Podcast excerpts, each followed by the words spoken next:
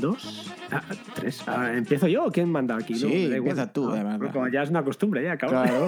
No, ves que, macho, tú a mí no me haces ni puñetero caso, Fran. Me siento sola y vacía. Vale, vale, ahora, ahora, ahora, Ra- vale, ahora Yo te mando, yo te que todo esto para pens- que me- estoy grabando ya, todo esto lo pienso poner. Me sacas un, como, como, como mi mujer, me sacas un podcast de hace no sé cuántos años Sí, sí, sí, pues, pues que se junte con la que mía. ya lo probaste.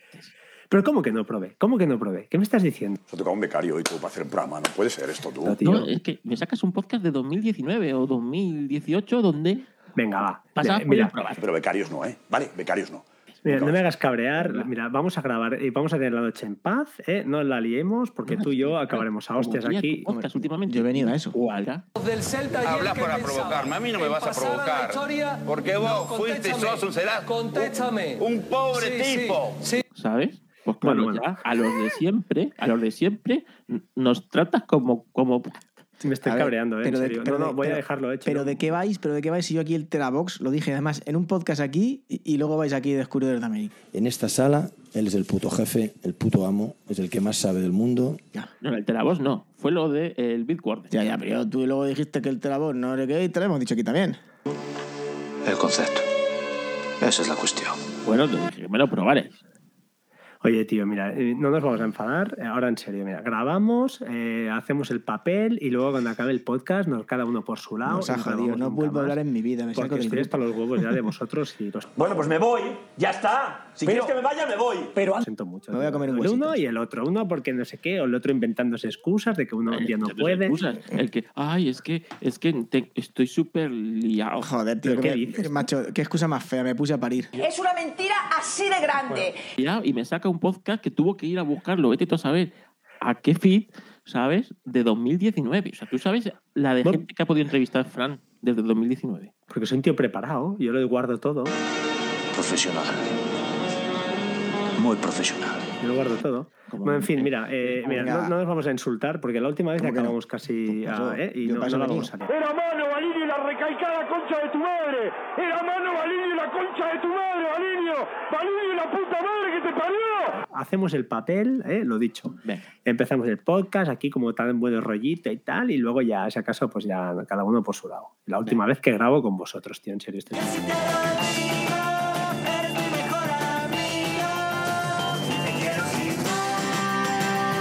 Pues eh, de verdad. Sin vergüenza. Venga, va. Me estoy venga, comiendo un venga. huesitos. Vamos a darle, venga. Venga. va. Un, dos y tres.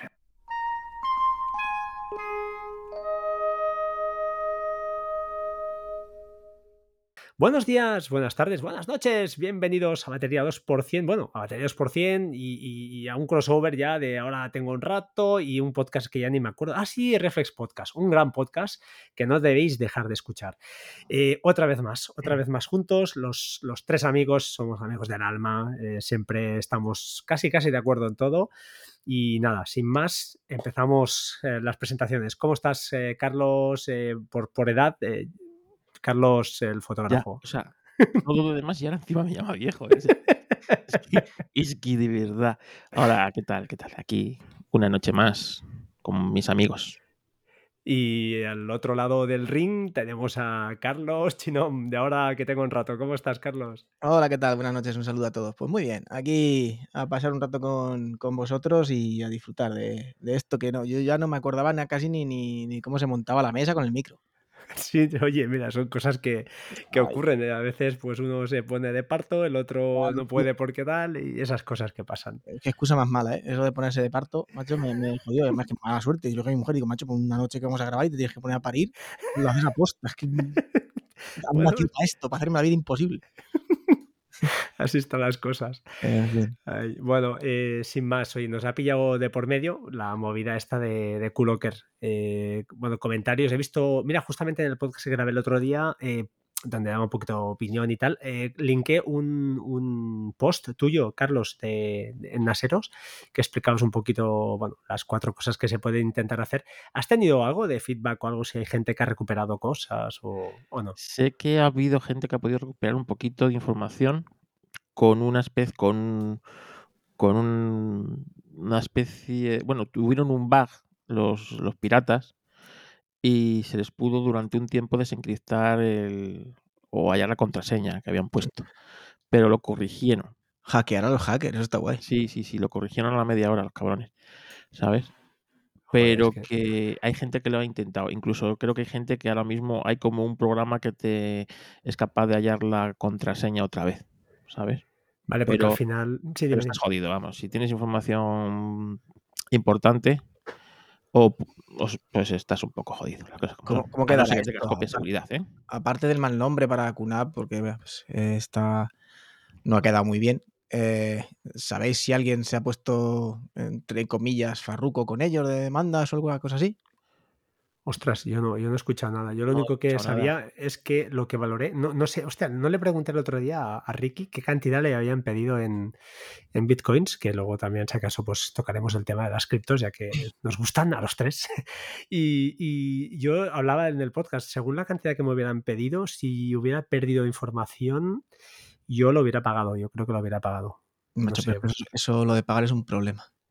Bueno, te la juegas, pero conozco un Venga, caso cercano, ¿eh? de, no de ahora, sino de una, un, un ransomware de hace, bueno, ahora un año, lo comenté en el podcast también, una empresa, y lo pagó. 3.000 euros en bitcoins y sí, sí, el, el administrador, tío, el, bueno, el administrador, el hacker, les iba mandando contraseñas porque eran ficheros, tenían que ir desencriptando o descifrando, desencriptando cada X gigas o megas, les pedía un nuevo password, era como, no sé, como paquetes, y el tío se los mandó todos, sí, sí, poco a poco, y los passwords para ir descifrando, incluso un password de- que había cifrado de, de, una, de un SQL Server de base de datos de administrador, y se lo, lo recuperaron todo, pero claro, una semana parada en, en- en una fábrica de temas de plástico. Pues tú imagínate qué putada, ¿eh? Sí, la verdad que yo no, no, no me quiero poner. Pero lo que, bueno, lo que comentábamos, que se comentó en, la- en- en el podcast de Decar, que nadie aquí se ría ni nada porque ninguno estamos libres, de- Ujú. ya no solo en un NAS de casa, sino ordenador, móviles y demás, cada dos por tres. Fijaros lo que ha pasado ahora con The Phone House, que han salido todos los datos de todo el mundo. Sí, eh, ya teniendo tus datos, normalmente si la gente no es muy cuidadosa y tienes una contraseña que utilizas, pues tal, pero también salieron fechas de nacimiento, que mucha gente utiliza también su fecha de nacimiento para poner PIN y demás, entonces hay que tener muchísimo cuidado y, nada, estar un poquito al loro de cuando se filtran o se dejan de filtrar cositas, o por tomar por costumbre ir, haciendo, ir renovando contraseñas y demás, por lo menos de los sitios importantes cada, cada X tiempo. El que ha debido tener una filtración y no ha dicho nada ha sido los de una VPN. Ey, sí, NordVPN, ¿no? Creo han tenido Ah. por ahí algo. Sí, sí, sí. Vez así, porque a mí me llegó el, me llegó un log con un, miles de usuarios y contraseñas y estuve probando un- unas cuantas y, y en todas entré y en todas lo puso a funcionar, ¿eh? Bueno, es que esto yo creo que está a la orden del día y aunque por ley están obligados a, a decirlo, al final a nivel empresarial, mira, yo, a ver, lo puedes denunciar y tal, pero el, el daño personal, ¿no? En este caso, como culo que, ha hecho, porque al final eh, yo creo que es atacado mu mucho, mucho a, a, pequeño, a usuario doméstico como podamos ser nosotros y, y eso, claro, fastidia mucho porque te, ahí no tienes armas, ¿no? Hay la gran cantidad de usuarios no hacen copias fuera, lo tienen pues, pues, pues como copia de seguridad de sus fotos y luego pues no, o sea, no acaban de tener una estructura que lo que comentábamos, ¿no? Que, que, al final tener un servidor en casa tiene su responsabilidad, tienes que dedicarle un poco de tiempo, estar al quite, de, pues eso, de hacer backups, de asegurar de que todo está bien. Y mucha gente pues se descuida porque, porque la vida te, te puede, ¿no? Tienes otras cosas en tu vida. Y, y lo que empieza... es cómodo. Es cómodo, es cómodo. Y, por, y, porque es muy incómodo estar cambiando, estar poniendo contraseñas que no eres capaz de memorizar y que tienes que consultar en un fichero con un software y, y demás. Y es Pero- incómodo hacer cuatro copias de seguridad de las cosas en cuatro sitios distintos en lugar de en una. Pero Eso no es evidente. incómodo, es que, vamos a ver, nada está a salvo. Tú Claro, imagínate, nunca. tú imagínate que hubieras tenido los datos subidos al, al- a, a estos de Holanda que se les han quemado los centros de datos, Sí, a los VPS estos, sí. ¿sabes? Sí, claro, que, claro, o sea, que, que estos, que hagan malas cosas estos también tiene delito. Es decir, tú no puedes poner eh, lo de 3, 2 o 1, tenerlo todo al lado, ¿sabes? O sea, Sí, en el edificio de al lado. en el edificio de al lado, pero es que vamos a ver. Yo es que eh, creo que como es, es a veces tan absurdo que tú intentas ir a hackear eso y dices, jamás se van a pensar que aquí vamos a poner 3, 2 o 1. Van a empezar a probar con cadenas de 10.000 caracteres aquí. ¿Sabes? No, pero coño, es que tú no puedes hacer la copia de seguridad. O sea, si tienes que tener la copia de seguridad deslocalizada, Sí, claro. Esta, gente que no ha entendido de deslocalizarlo. Es, es- es co- a ver, es complicado. Sobre ¿eh? todo te dedicas a ello. O sea, que no la tenga yo deslocalizada o Claro. O Pepito, mi vecino, pues se puede Es entender. decir, Pero vale, Te juegas la vida en esto, coño. un terremoto, ¿sabes? Un terremoto, pues, pues es que está en el mismo sitio. Un tsunami, vale que no lo anda mejor un tsunami, pues no es muy. Pero hombre, yo qué sé, ¿A qué tontería vas a seguir la siguiente? ¿Vas a decir una pandemia? No Bueno, la pandemia de momento no, no afecta. Ya veremos. A ver si hay pandemias también digitales, que ya No, solo pero- nos falta Pero esto. dicen hace, dentro- hace dos años que iba a tener una pandemia, aquí nos reímos igual que tsunami. O mes. A un amigo mío sí que sí que tenía la página web subida ahí, le mandaron el, el correo de que no se podía recuperar nada de su, de Y su ahí web. está. ¿eh? ¿eh? Ala, y ahora denúncialo, ¿sabes? Es que es muy difícil. Menos mal que él tenía copia de seguridad y Mm. pudo levantarla por, por su cuenta, ¿no? Pero, pero coño, tú imaginas, o sea, pues, y ahí sí que es, eso sí que es denunciable y... y Sí, bueno, pero es, al final es lo de menos. Si pierdes datos y tal, por mucho que denuncies, esto puede llevar unos años y, y no, es, es, es el dolor de cabeza y, el, y lo que puedes, lo que decía, ¿no? Que si te, si te han jodido, en este caso, por ejemplo, fotos personales, es, una, es un fastidio. Es un fastidio y, y, bueno, se aprende, todo se aprende, pero claro, si has perdido fotos que no puedes recuperar, porque eso no lo puedes recuperar, pues, pues ahí es un daño irreparable, punto. Por mucho que te paguen, es que no, no hay más. Y más hoy en día, ¿eh? que hoy lo tenemos todo en digital ya no tenemos fotos en papel, yo diría que para nada, muy poca gente hace algo, alguna cosa puntual se puede hacer, pero no es lo, habitual. Y, fijaos otra cosa que, que hoy comentaba con, os he comentado antes, que he hablado con, con Jorge de Carpe Diem en, Telegram, un chaval espectacular que domina mucho, y le decía esto, al, lo que hemos comentado off, the record antes, ¿no? un poquito que las copias versionadas en principio sí que deberían haber estado o deberían estar a salvo, excepto la última, si, si te la han cifrado, pero podrías tirar para atrás.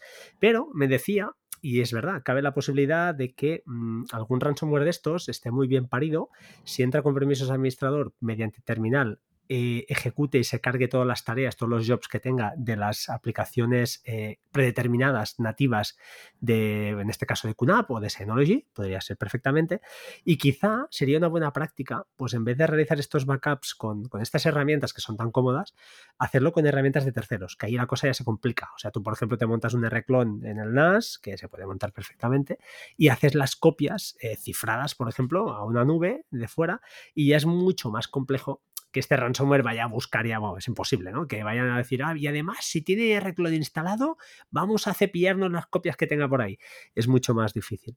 No sé, es una opción más. Yo creo que estamos ya rizando el rizo. Yo espero y deseo que al final si cumples pues esas cosas mínimas, ¿no? De hecho, la gente que tenía el NAS actualizado eh, no ha tenido problemas. O sea, es un tema que es, parece un trivial, pero, pero, pero parece que, pues eso, que la gente no actualiza. Y, yo soy de los que a veces eh, en tema de Mac, por ejemplo, sí que tardo en actualizar porque no me acabo de fiar de las nuevas versiones, pero en tema de NAS eh, sí que acostumbro a que a la que hay un update mmm, se lo meto. Y tema puertos, pues ya lo hemos dicho, controlado, todo muy bastante controlado. Aún así, siempre pues el riesgo existe, ¿no? No sé qué pensáis vosotros. No, que el riesgo siempre está ahí. Es decir, en el momento que tenemos el equipo eh, con acceso desde fuera, el riesgo lo tienes. Uh -huh. Luego, pues, como. Exacto. Si tú puedes eh, acceder, otra persona puede acceder. Exactamente. Luego, pues ya está el intentar que la puerta sea lo más secreta posible, que solo tengas tú la llave hmm. y, y, todo esto. Y no es, es, como una casa. No es lo mismo que solo puedes entrar a casa por una puerta que claro. que tengas ocho puertas. Sí, sí, lo explicaba muy bien Jorge. Y, y, y, el tema de Docker, que pues mira, es otro tema que con el que Decar estamos en desacuerdo, entre comillas, siempre, ¿no? En este caso, pues también es una buena práctica, ¿no? Y Jorge lo comentaba. No es lo mismo tener una web instalada en WordPress eh, con la aplicación nativa de, de Synology, por ejemplo, por decir algo, uh -huh. que yo la había tenido, a tener eh, WordPress metido en un Docker, que en el caso de que haya una, pues una, un, un 0D, un fallo de estos o un bug de, de seguridad grave, pues bueno, te, te, harán daño en la máquina, en el, en el Docker, ¿no? En el contenedor, pero no, no, no saldrán de ahí. Y eso es otro tema que, que bueno, que, que, Docker desde 2013 pues es, entró dando guerra, no es lo mejor del mundo, yo creo que tampoco es la panacea, y, y pero hostia, va muy bien, tío tío, para estas cosas, pues mira, ya solo por eso ya te ahorra un problema. Yo, si tienes una web o cualquier cosa, algún servicio expuesto a internet, que abres el puerto y lo tienes detrás de un Docker, pues bueno, eh, siempre es más seguro que no tenerlo, pues lo que decíamos, ¿no? En, en app, nativa, que por casualidad haya un bug ahí grave, entren, ah, metan un command control de estos en el NAS y, y se te hagan los, ánimos- los amos con permisos de administrador y se lo carguen todo.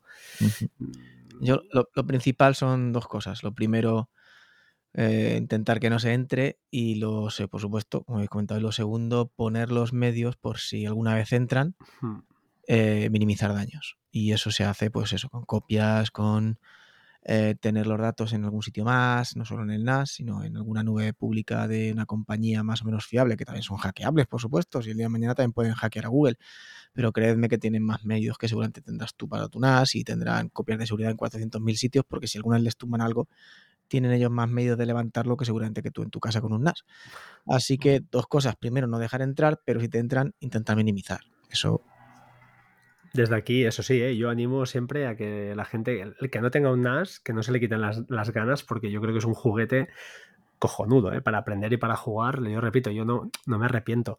Pero es verdad que no está hecho para todo el mundo. Es decir, no puede ser una máquina que metas ahí y la dejes ahí y ya está. No es eso. Implica, pues, un poquito de dedicación, no te diré diaria, pero bueno, de vez en cuando tienes que sentarte y ver si hay algún update o al menos, eh, pues eso, configurarlo para que te avise con esos updates, que hay maneras de que te avisen por mensaje, por SMS, por Telegram, por, por, por mail, y oye, instalas las actualizaciones y con eso, bueno, ya ganas mucho. Luego los puertos, oye, me sorprendió una cosa, os quería comentar, no sé si habéis oído, uh, creo que fue Majosan en el vídeo que colgó, que eso ahí me quedé un poco, ups, yo pensaba que era mucho más seguro. Eh, eh, entrar al, al, NAS, acceder al NAS, no mediante apertura de puertos de administración, eso cerrado, sino mediante el, en Synology se llama, ¿cómo le llaman? Ostras, eh, Quick Connect. Y en, es decir, a través de, de Del... una inversa, ¿vale? Una redirección inversa. A través de los servidores de Synology accedes a tu servidor.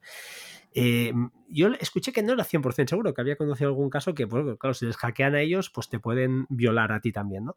Al final, yo de momento se lo he capado. Antes lo tenía accesible, ahora lo tengo ya solo por VPN pero pensaba que era un método seguro y lo, lo capé por él, ¿eh? porque me lo dijo él. Igual me ha cogido un poco de yuyu ahora, un poco de miedo. No sé si vosotros sabíais algo o no sé, o qué pensáis, o sea, accedéis vosotros así al NAS, que yo lo veo una opción muy, muy segura, la verdad. Yo accedo a muchas cosas así. Yo también, porque... yo también accedo. Yo pienso que no, no tenía ni idea de que no es seguro el tema. Lo comentó o sea, Majosa, ya te digo. En el vídeo, el último vídeo que he comentado que he explicado, sí, de, sí, sí, no. lo explica y, y, y, me quedó un poco, ups, pero yo creo que es una opción a ver, es lo que decimos, el 100% no existe. Claro, pero es como todo, es como si es que tu tampoco... administrador de contraseñas está en la nube y no está en tu servidor. Pues en el momento que esa nube caiga, ha caído tu bueno, contraseña.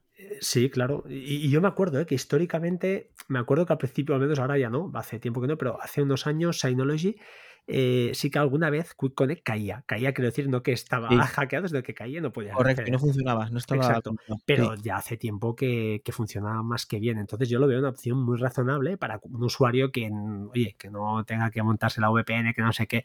Oye, es, está más es muy razonable entrar así y así no abres ningún puerto en tu router, tienes un acceso indirecto y, y, oye, más que correcto, ¿no? Yo me parece una opción muy válida, pero lo comentó, lo comentó y me hizo un poco ahí, me estalló un poco la cabeza. Yo lo entendía como tú hasta, hasta que me has dicho esto majos. Entendía que eso era un sitio bastante correcto, más eso, lo que dices tú, sin necesidad de abrir puertos ni historias. Uh -huh. Uh -huh. Bueno, uh, si no queréis comentar nada más de esto, si queréis pasamos al, al tema del podcast, un poquito que era el, el, motivo, ¿no? Que lo planteó, bueno, lo planteaste tú, eh, Carlos, eh, el tema de cómo hacemos esas cosas. Bueno, no sé, soltemos un poquito de ideas de lo que sigamos el guion por una vez. y vamos a hacer cosas no tan difíciles como administrar un NAS, que en el fondo es vale. difícil. Sí, bueno, eh, a ver, eh, la interfaz gráfica ayuda mucho y es verdad que QNAP, eso sí que es innegable, ¿eh? no sé si me echarán a la, a la cabeza o al cuello, pero administrar un QNAP yo aparentemente lo veo más complicado que un Synology. Synology lo veo todo muy, muy, mucho más sencillo. También quizá es que es lo que he tenido yo desde 2013, que tengo unas de Synology, entonces lo veo fácil. Pero, ostras, creo que he visto algunos vídeos por ahí para hacer según qué cosas con, con QNAP y me parece mucho más complejo y mucho más. Veo muchas más cosas ahí, no sé. Yo pregunté a los expertos. ¿Mm? Yo tengo un QNAP, ¿vale? Sí. yo pregunté a los expertos que, que si, si me pillaba un Synology o un QNAP, ¿no? Porque yo venía virgen de esto, entonces me daba lo mismo. Sí. No es como que ya tienes un bagaje. Y me dijo, eh, cualquiera de los dos es- te vale, ¿no? Pero ten en cuenta una cosa, lo que hace un QNAP no lo hace un Synology. El hardware, el hardware Eh. es mucho más potente, al mismo precio, sí. Y dice, entonces, yo que tú, pues, ya o sea, me iría a un QNAP por eso mismo. Y es cierto que la interfaz del Synology es, es, muy, es mucho más Apple, ¿vale? Mucho más... Mm, No, bueno, yo la veo mucho más fea. La de Synology No, es fea. pero es fea, decir tío. que mucho más intuitiva, mucho más... eh, las cosas donde tienen que estar, Sí, yo ¿sabes? siempre digo eso, que hay menos botones y hacen lo mismo. Pero ya te digo, eh, Synology, ahí, eh, QNAP me parece fantástico. Y a Sustor le tengo muchas ganas, porque hacen cosas muy guapas y me gusta mucho lo que están. Lo que pasa es que, bueno, al final todos, si tuviera mucho dinero lo haría, pero, pero yo sé de uno que sí que se ha comprado una Sustor, ¿no? El señor Descartes creo que tiene por ahí de todo ya en casa, no sé. No, y la verdad es que eh, yo con el QNAP tengo, llevo 15 días con él, no llevo Ujú. más. Estoy aprendiendo muchísimas cosas y, y luego la verdad es que es- estoy contento en ese aspecto. Es Sí, decir, hombre, eh, el hardware es, eh, es- la hostia. Tú fíjate, ayer, por ejemplo, le pude sincronizar con la UPS. Ayer sufrí un corte de luz de casi cuatro horas Sí. y él se desconectó solito. Claro, no, no, es que.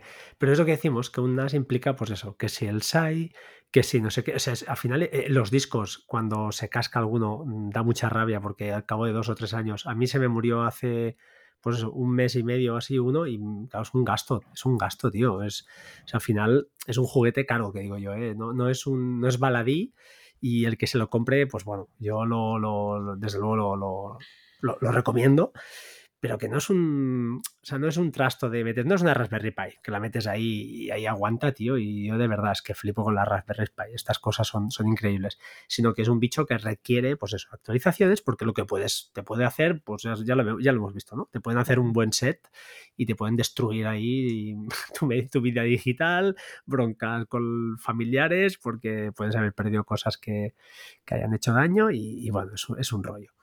Pero bueno, oye, va, matemos tema, tema NAS.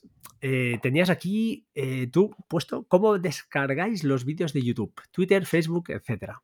Eh, empezad vosotros, tío. Yo estoy hablando mucho. yo, yo os dejo. Yo siempre lo intento hacer por Telegram. Mm, vale, a través de algún bot, ¿no? Sí, un bot de los muchos que hay. Intento hacerlo por ahí porque lo primero que te preguntas es si lo quieres en audio o en vídeo. Y hay veces que yo quiero el vídeo, pero muchas veces solo quiero la- extraer el audio, por lo que sea, y ya está. Entonces, y luego lo tengo ahí en el Telegram, y a veces, pues, a veces lo que hago es una especie, pues, me interesa solo escuchar lo que, lo que es el vídeo, no me interesa verlo, y lo tengo ahí, y luego pues lo puedo escuchar tipo podcast o tal. Y yo siempre que puedo lo intento, lo intento hacer siempre por, por Telegram, porque para mí, bueno, ya os lo he dicho muchas veces, para mí Telegram es la aplicación que me, si me, me tuviera que quedar con una sola aplicación en el móvil sería con esa. Cómodo, es cómodo. La verdad es que sabes que vas ahí y lo tienes. Eh, Tú, Chinom, ¿qué tal? Yo, yo igual, yo también hay dos maneras que Mm. también depende de dónde esté. Eh, si est- bueno, ver, varias. Ahora tengo una cuenta premium de YouTube, eh, entonces eso ya no tengo ningún problema, tanto para descargar audio como vídeo y demás. Tengo una cuenta esta de la India y se puede hacer. Ujú. Y si estoy en el ordenador eh, uso el, y me interesa descargar un vídeo por lo que fuere, uso el truco de la doble S antes de, de YouTube, si lo conocéis. En la barra de direcciones quitas HTTP y antes, justo antes de YouTube pones SS Sí. y directamente te descarga. Y si estoy en el teléfono, pues tanto el bot que tengo de que tengo un par de Telegram y en alguna ocasión también he utilizado el, un atajo que tengo que se supone que descarga media, pero no siempre funciona bien. Es mucho más fiable el bot. Muy bien, muy bien. Yo empecé con mis paranoias con los atajos, la verdad es que me iba bien y lo hacía a través de YouTube Downloader, esa, esa biblioteca que por cierto la, el programador inicial era español. Hay un podcast creo con con, Sí, con Mixio, sí. El sí, el Sí, de... el Sí, de- YouTube de, de él, exacto, es, es español en, en un proyecto en GitHub. Y lo hacía así, bueno, con una paranoia mental que no era muy difícil realmente, sino que era lanzar desde el teléfono, desde iOS eh, o desde el iPad, un atajo que se conecta, lanzaba desde un comando de terminal al Mac Mini que con YouTube Downloader te- me descargaba el, el vídeo o el audio. Me funcionó muy bien y hubo un tiempo que ya empezó a hacer el tonto, entonces me cansé Y investigando, tengo la aplicación de Downy, esa aplicación que además sorteé en el podcast hace un tiempo, y es una aplicación de, para Mac, es decir, es de sobremesa, pero, pero te permite, eh, pues mediante terminal también descargar. Y esta aplicación os digo en serio que lo que no descarga a nadie, eso lo puede descargar, ¿vale? O sea, es, es brutal, es, alucinante la, la, capacidad que tiene esto. Entonces, eh, normalmente, normalmente utilizo Downy, ya sea desde el Mac, que es una aplicación de sobremesa sin problema, o desde el iPad que le lanzo, pues eso, a través de un atajo muy, muy sencillo, el comando de terminal que me recupera, me lo descarga por, por, por, eso. También, también utilizo mucho una aplicación para iOS que se llama AmeriGo, AmeriGo, AmeriGo, que la verdad es que va muy bien también. La venden como un explorador de archivos y de nubes, pero lleva un navegador que permite descargar eh, pues muy muy bien realmente audio y vídeo ¿eh? y además te lo guarda y te permite hacer conversiones o extraer incluso el audio de un vídeo que hayas descargado aunque, o, o, descargar directamente el audio es decir que está, está bastante bien y, y, es al final es que vas a lo cómodo ¿no? y funciona funciona muy bien la verdad es que son esas dos cosas que utilizo normalmente no soy muy amigo de descargar vídeos de YouTube sinceramente. Pero con los niños sí, los niños alguna vez la niña me pide alguna cosa, cualquier historia y bueno, pues lo hago así, son vídeos muy, muy raros, muy chorras que yo no, no entiendo, pero bueno, se descargan y, y, ahí, ahí quedan. No se me ocurre ningún método más, supongo que habrá... Hay un atajo muy famoso que se, me, se llama MediaMat, MediaMut, que, que, ese sí que está actualizado y descarga de todos los lados, pero al final es que es más lento, es más lento. Sí, es lentísimo y, sí. y a veces a veces no funciona. Sí, normalmente que... sí, pero hay veces que se quedan como atrancados, te preguntan cosas en árabe. Yo soy de los que pienso que los atajos han, o sea, está muy bien hacer virguerías ahí, aplicaciones completas, pero la idea del atajo es justamente hacer cosas sencillas, eh, eh, repetitivas. Eh, hemos, perdido, o sea, hemos perdido el norte haciendo cosas ya, que sí. código JavaScript, que no sé qué, yo creo que la idea no, no es esa. No es cuando esa. ves que un atajo tiene más líneas que algún sistema operativo, ya muy vamos. Sí, sí, la verdad es que sí. Pero bueno, ya te, yo tengo alguno de estos pero, vaya, al final tampoco hacen nada extraordinario, pero son, son largos porque al final la, interfaz es lo que no te deja hacer más cosas, ¿no? Pero, pero el tema, vídeos, centrando, eh, sí, lo más fácil, tío, a veces es lo que mejor funciona. Y Downy, sin duda, ¿eh? la recomiendo. Eh, si alguien quiere realmente pues bajar, le interesa descargar vídeos, ya sea de YouTube, de mil sitios más, pues eh, tiene hasta una, uh, ¿cómo le llama él? Una dirección atendida o algo así, es decir, alguna web que implique passwords y tal, y él solo vas entrando y él te va buscando, te va rastreando los vídeos que encuentra y te dice, oye, ¿es este? Y le dices que sí, te lo descarga. No sé, yo no, ya os digo, no, no lo he usado prácticamente nunca, quizá alguna vez en alguna web de alguna televisión para descargar algún dibujo animado, pero poca cosa, poca cosa más. ¿Algún comentario por ahí? ¿Alguna cosa? ¿O seguimos? No, podemos seguir. Sí. Siguiente sí. punto. ¿Cómo escuchamos podcast? Mm. Pues ahí, ah, dispara, dispara, Carlos. Bueno, yo principalmente los escucho en el teléfono. Uh -huh, como yo. Y normalmente uso la aplicación Overcast pero últimamente no me quiero, o sea, me está la estoy poniendo los cuernos con Google Google Podcast. Mm. ¿Sabes? Y tengo, ahora lo que hago es, eh, según qué podcast los escucho, según qué temáticas en Google Podcast y según temáticas eh, lo escucho en, en, Overcast. La verdad es que Google Podcast va bastante bien. Y, sí, contento. Sí, estoy contento. Y bueno, tiene cosas pues, normales, ¿no? Como acelerar, acelerar el podcast eh, y tal. Y lo bueno es que, bueno, al ser de Google, es, prácticamente tienes, o sea, no tienes que hacer ninguna movida para algunos podcasts ni nada. O sea, automáticamente lo buscas y luego te lo encuentras. Bien. Eh, Carlos. Yo, vengo, yo. Ahora, a ver, usaba Castro en iOS y Pocket Cash en Android, pero ya por comodidad estoy usando Pocket Cash eh, en todo por no tener el el jaleo de este podcast ya lo he escuchado aquí o ya lo he escuchado allá. Uh -huh. eh, me da pena porque Castro para mí es una maravilla, pero bueno, porque Cast también está bien. La tenía comprada hace muchísimo tiempo, por lo tanto las opciones premium eh, cuando ha pasado a ser de pago a mí me las han dado. La puedo escuchar por web, que es como lo escucho cuando estoy en el trabajo o en casa delante del ordenador y escucho algún podcast. La escucho en la web de Pocket Cast. Así que últimamente siempre por Pocket Cast. Es, además ya deja mil millones de opciones y podcast de pago tampoco pone ninguna pega y demás. Así que de momento me quedo con, con Pocket Cast, que la pagué en su día y, y tiene un montón de opciones premium y se van actualizando. Mm, Vale, guay. Mira, eh, yo estoy clavado con, con Castro, pero reconozco que se me están acumulando tantos podcasts porque no, no escucho demasiado. Y, y es verdad que utilizo Overcast en modo gratuito, o sea, bien, para escuchar un podcast en, en concreto que no encuentro en Castro, que se llama Astronomía y algo más. Si, no sé, es un podcast que me relaja cuando me voy a dormir con mis problemas de sueño me lo pongo y aunque sean episodios pasados los reescucho porque hay 160 episodios, 190, no recuerdo, y sigue grabando, pero mucho menos el, conductor del programa, que es, eh, creo que es boliviano o peru- peruano, no, no, no recuerdo, o chileno, chileno, es chileno. Eh, y la verdad es que, ya os digo, podcast muy, ah, bueno, si os gusta la ciencia, la astronomía, habla sobre todo de relatividad, etcétera, bueno, muchos rollos, me estoy yendo por las ramas. La verdad es que Overcast muy bien eh, y Castro es mi, mi lista, es la única, ya sabéis que visualmente yo creo que no hay nada igual, pero si manejas muchos, muchos podcasts, quizá no, no es la aplicación adecuada. Eh, acumulas mucho. Eh, A mí me- Sí. me, me pasa de vez en cuando que, Sí. que iba dejando en la cola y de vez en cuando tienes que, tienes que hacer limpieza. Es decir, tienes que llegarte a los últimos y dices, mira, no lo voy a escuchar. Y marcar como escuchado, pum, pum, pum, pum, pum, pum, y fuera. Pero bueno, que eso me pasa. A mí, de hecho, eh, a mí eso me facilita escuchar, porque veo de un golpe los podcasts que sí que tengo ganas de escuchar, que por ejemplo Pocket Cast al presentármelo con el tapiz de todos los podcasts, sí que es cierto que lo tengo con el filtro de que los que podcasts que publiquen nuevo episodio pasen en cabeza, Ujú. eh, pero no es igual, no lo sé. Visualmente a mí Castro de luego la que más me gusta, pero ya te digo, al también tener un teléfono Android y tener la web gratuita para escucharlo por ahí, pues es infinitamente más cómodo por el tema de la sincronización. Pero los podcasts, tú los escuchas. Yo es que el 100% de los podcasts los escucho en el teléfono, tío. No, no, No, yo no, yo no. Yo Vale. alguno en el ordenador también. An- antes casi nunca. Y hay épocas del trabajo que es imposible, pero Ujú. mm, ahora me he picado a última hora y, y demás, sí que sí que escucho algún podcast. El resto sí, el resto teléfono, bien en el coche siempre tiro de teléfono. Y tal, lo que por ejemplo no escucho nunca podcast es alguna vez en algún altavoz, pero tampoco escucho.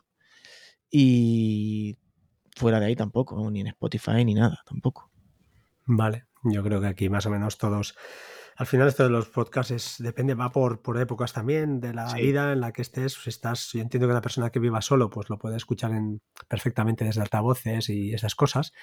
Pero cuando ya tienes pues más. mm, Vaya, que necesitas además a mí, a mí, al menos personalmente, no me gusta escuchar podcast haciendo otras cosas porque es de- depende, ¿no? Pero normalmente me gusta, eh, pues eso, estar atento porque si no se te pasan muchas cosas.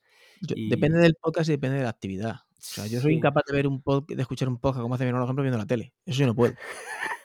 Hay gente- Pero, por ejemplo, eh, una tontería, pero yo planchando soy perfectamente Claro, pero consciente y corriendo a mí es que me viene bien, incluso hasta me entero, casi más que si me pongo en casa. Claro, pero porque puedes estar concentrado, pero tú, Claro. por ejemplo, podrías, yo qué sé, yo no puedo estar... Conduciendo es otro problema, es cierto. Conduciendo de vez en cuando se te va la pinza a la carretera y hay cosas que no te enteras del Bueno, o escribiendo, por ejemplo, si estás escribiendo cualquier cosa, Sí, un, trabajando también es correo, un problema. también, cuesta Trabajando también es mucho. un problema, sí. Claro. Bueno, por cierto, voy a, voy a perdonad que mete la, la- la- la- el cuchillo por ahí. Es que ahora, esta- ayer tuve un día en el trabajo muy malo.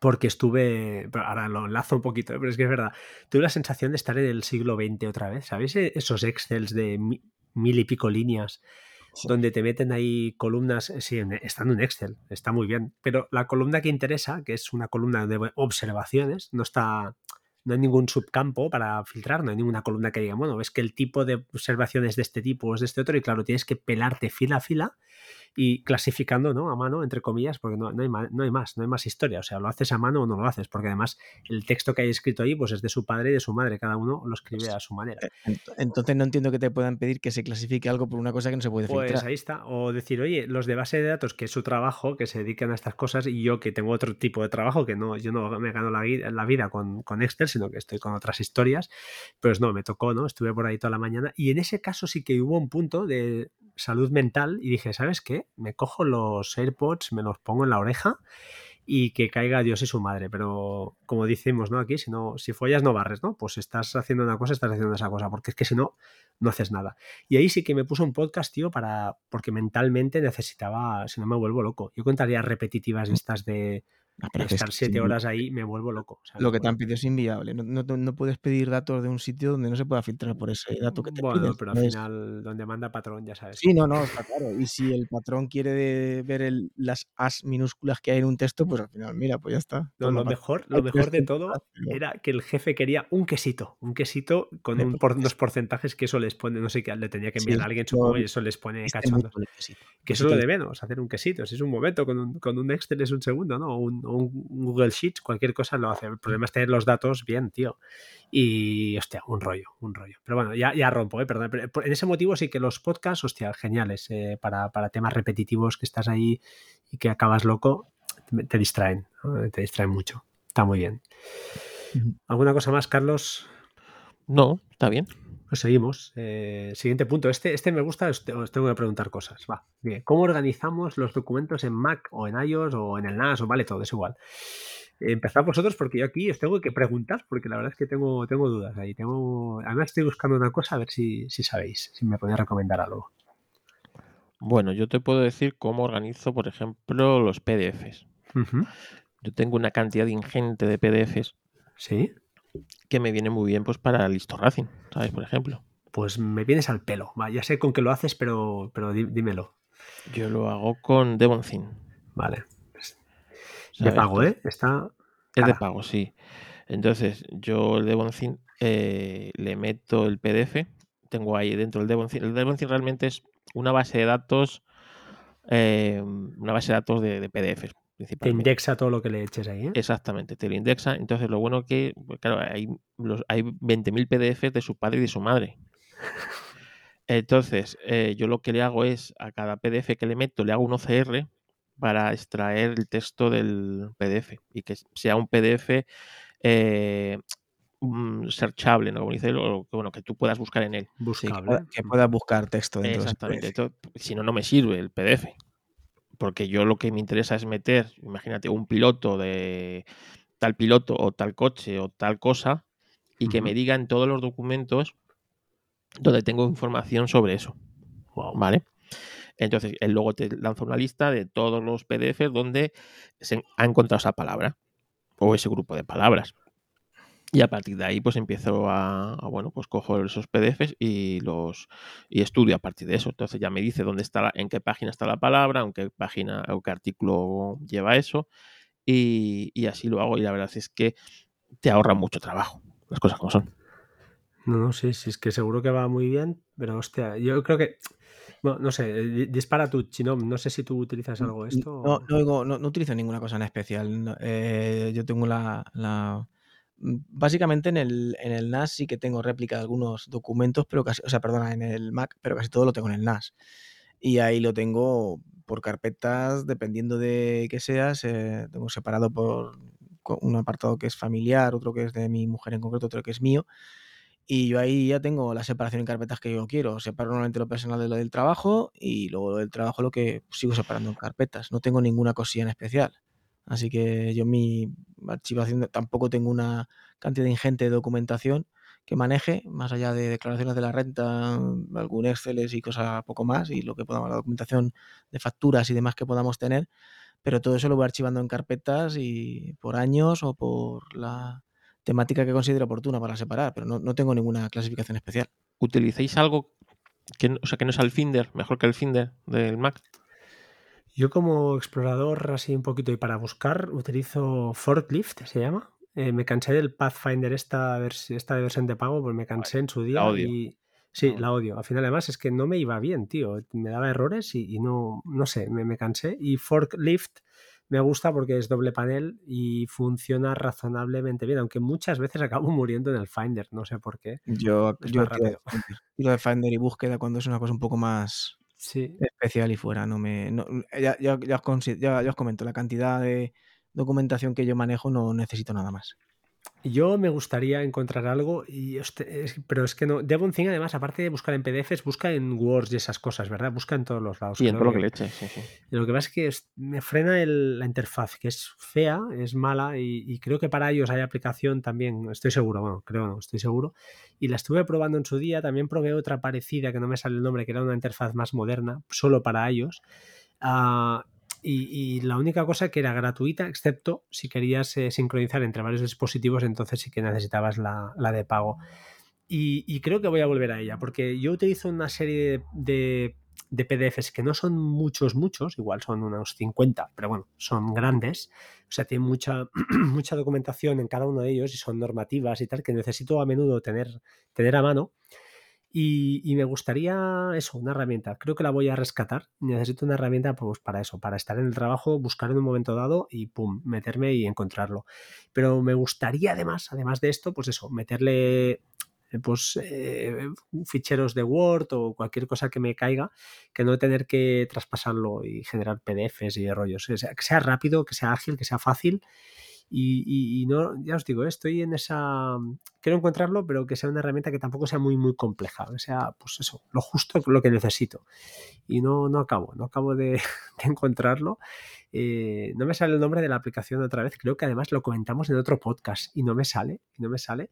Y cada vez que hablo con vosotros, no, digo, va, la instalaré y no me acabo de. Porque está Documents, supongo que la conocéis, que además ahora es, eh, bueno, yo que tengo un M1, eh, se nota. la verdad es que Documents funciona también ahora en el, en el Mac, porque, bueno, con, con- el sistema este. Y la verdad es que bien, pero bueno, no la uso. En el Mac, sinceramente, no la uso. Sí, yo tampoco. Yo también Pero la es tengo. una, es una buena herramienta para ellos, ¿eh, tío? Para En, ellos en- en iOS sí la uso. ¿Eh? Yo en iOS sí la uso, pero en el Mac no. Ya, no, no, yo creo que no. no. Aparte, lo, lo bueno que también, bueno, que también el Finder te lo permite es que también te puedes conectar a, tus, a tu NAS y, y a tus nubes y tratarlas como si fuese un disco duro más. Sí, sí, Y servidores mover, y mover la documentación relativamente fácil. Sí. A ver, que eso también te hace archivos ya, pero bueno.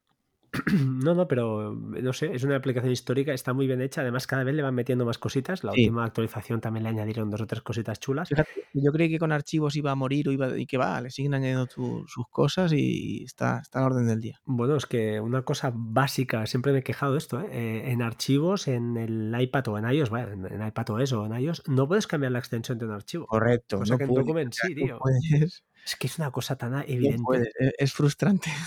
El otro día lo hablábamos con, con Asier en el podcast que, hostia, le- supongo que le darán un giro. Al meterle el M1 en el iPad, pues supongo que le darán un giro a, a- a iPad OS porque se está quedando corto, tío, como sistema. O sea, ¿es el mejor sistema operativo del mundo en tabletas? Yo creo que sí. Pero necesita algo más, tío, esto. Necesita... Tenéis más fe, tenéis más fe que la Alcoyana. macho. No, pero sobre, sobre todo si, si lo quieres hacer pro, eh, como apellida y el hardware al, al donde lo asientas, tienes que pegarle un chute a eso. O al sí. menos que lo puedas conectar a un monitor, tío, que se lo Hombre, hablamos Estamos, día. infinitamente mejor que hace tres años, pero sí. da igual, da igual. aún- Mientras haya aún gente que lo siga comprando sin ser pro a precio pro, no van a cambiar. Hostia, pero es que va muy bien, ¿eh? De verdad te lo digo algo, que para mí el pro, iPad es algo mi- pros sí son. Algo, yo ya, yo ya puedo trabajar con él. También es cierto que, que mi trabajo ha variado y, hay, y, y hay- y hemos pasado muchas aplicaciones web, por lo tanto ya me ha permitido trabajar desde, desde, desde A mí, el día que lo pueda conectar a un monitor eh, externo, eh, te os digo yo que, a ver, en casa no lo sustituiré porque lo que decimos, hay cosas, muchas limitaciones. Pero en el trabajo, que ya sabéis que yo hago noches y hago tardes y tal, hostia, es que es tan Bueno, cómodo ya. llevarme eso en una bolsa, tío, y antes de que llevarme el visto- portátil, es, ya, es ya visto lo que han dicho de los nuevos, que esos puertos USB esconden por dentro un Thunderbolt. Así que No, no, cree- es- es Thunderbolt. por eso se cree que eso va a dar lugar a, A a van a tirar por ahí. Hostia, es Claro, que- pero, pero vamos a ver, el problema son los drivers. Mm, Bueno, pero es eh, pero van a- pero llega justo también para su monitor, la resolución del monitor de ellos y no sé, demasiadas casualidades. Hostia, a ver si lo. Yo es una cosa que el día que. Es que ya os lo digo, yo lo vivo, yo lo he vivido, ya, bueno, ya sabéis, yo, trabajo muchas horas fuera en horarios raros y me puedo, pues, pues, por- me tengo que llevar a veces pues un portátil o en su día. Y desde que tengo el iPad, claro, es que es un. Es que, que es alucinante. y la batería es infinitamente mejor que cualquier portátil, o al menos el que yo tenía, claro, yo venía de un de No, 2000. no, que cualquiera, da igual. A ver, Claro, bueno, y, y para no sé hacerlo los justo, nuevos, no sé los nuevos MacBook Air con M1 que dicen que le dura 10 horas, 11 horas, no lo sé. ya, pero es igual, es mucho más, ma- bueno, ya son más finos y tal, pero es mucho más fácil de mover, tío, y, y- Sí. y en una cafetería te sientas ahí y te pones a escribir. Yo es que la verdad es que le estoy sacando Y, y no solo eso, y que, y que un portátil da mucho menos juego en, cuanto- en cuestión de multimedia, a mí eso me lo podéis decir el, el que queráis. Es, es cierto que un portátil tiene cosas que con el iPad todavía no puedes hacer, yo por lo menos, pero una cosa híbrida para multimedia, ocio y trabajo es perfecta. Sí, no, no. Y, y eso sí, yo reconozco que dudé porque creo que son 200 euros más el pagar el LTE, ¿no? El pagar el... Pero ahora que lo tengo, de verdad os lo digo, no me arrepiento, ¿eh? O sea, el próximo y va, va con el LTE seguro. Yo desde hace dos generaciones siempre Hostia, pero pica, ¿eh? Cuando te lo vas a comprar es dinero. Y dices, Ya, hostia, bueno, ¿me los yo- gasto, no me los gasto? Por suerte nunca me lo he comprado en tienda, siempre lo he comprado Ya, ya, pero... de segunda o de esto, entonces no ha sido un, un gasto muy... Me espero, tengo paciencia y cuando lo veo voy a por él. Eh, Mira, yo es el primer iPad, eh, lo compré en 2019, es el primer iPad que tengo mío, mío. Es decir, el, el- el que el iPad mini que, que tiene mi hija ahora eh, lo compré de segunda mano, es verdad. Eh, porque es, a ver, son, eh, no es barato. Apple ya lo sabemos que no, que no es barato. Pero bueno, eh, seguimos, seguimos, seguimos, señores. Pues sincronización de archivos entre dispositivos. Mm. Eh, disparad vosotros, tú, tú mismo. Carlos, ¿tú que, es- que has escrito esto o lo he escrito yo? No sé quién lo ha escrito. Y yo No lo sé. lo a mí- cambié, no ha salido lo que puse yo. aquí. Ah, pues mira. Me cagaba en la suegra de Carlos y todo. No, no sale, no sé. Las cosas que puse.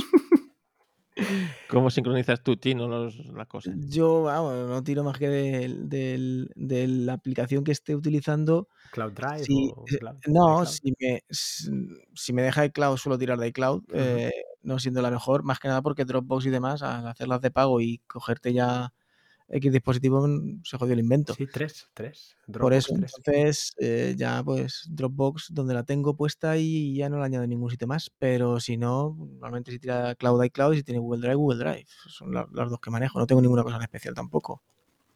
Sí, yo también sincronizo bastante con la nube en ese aspecto. Eh, la aplicación archivos de iOS no funciona con bien lo que debería funcionar. Sincroniza cuando quiere, ¿no? Un poco. Sí. Ah, eh, sincroniza a, mm, a palazos, como, como decía mi abuelo. así que me, me espero un rato, parece que no sincroniza nada y luego de repente ¡brum! me sale todo sincronizado. ¿Sabes? Porque sea como, como depende de la aplicación nativa del sitio ese, Sí.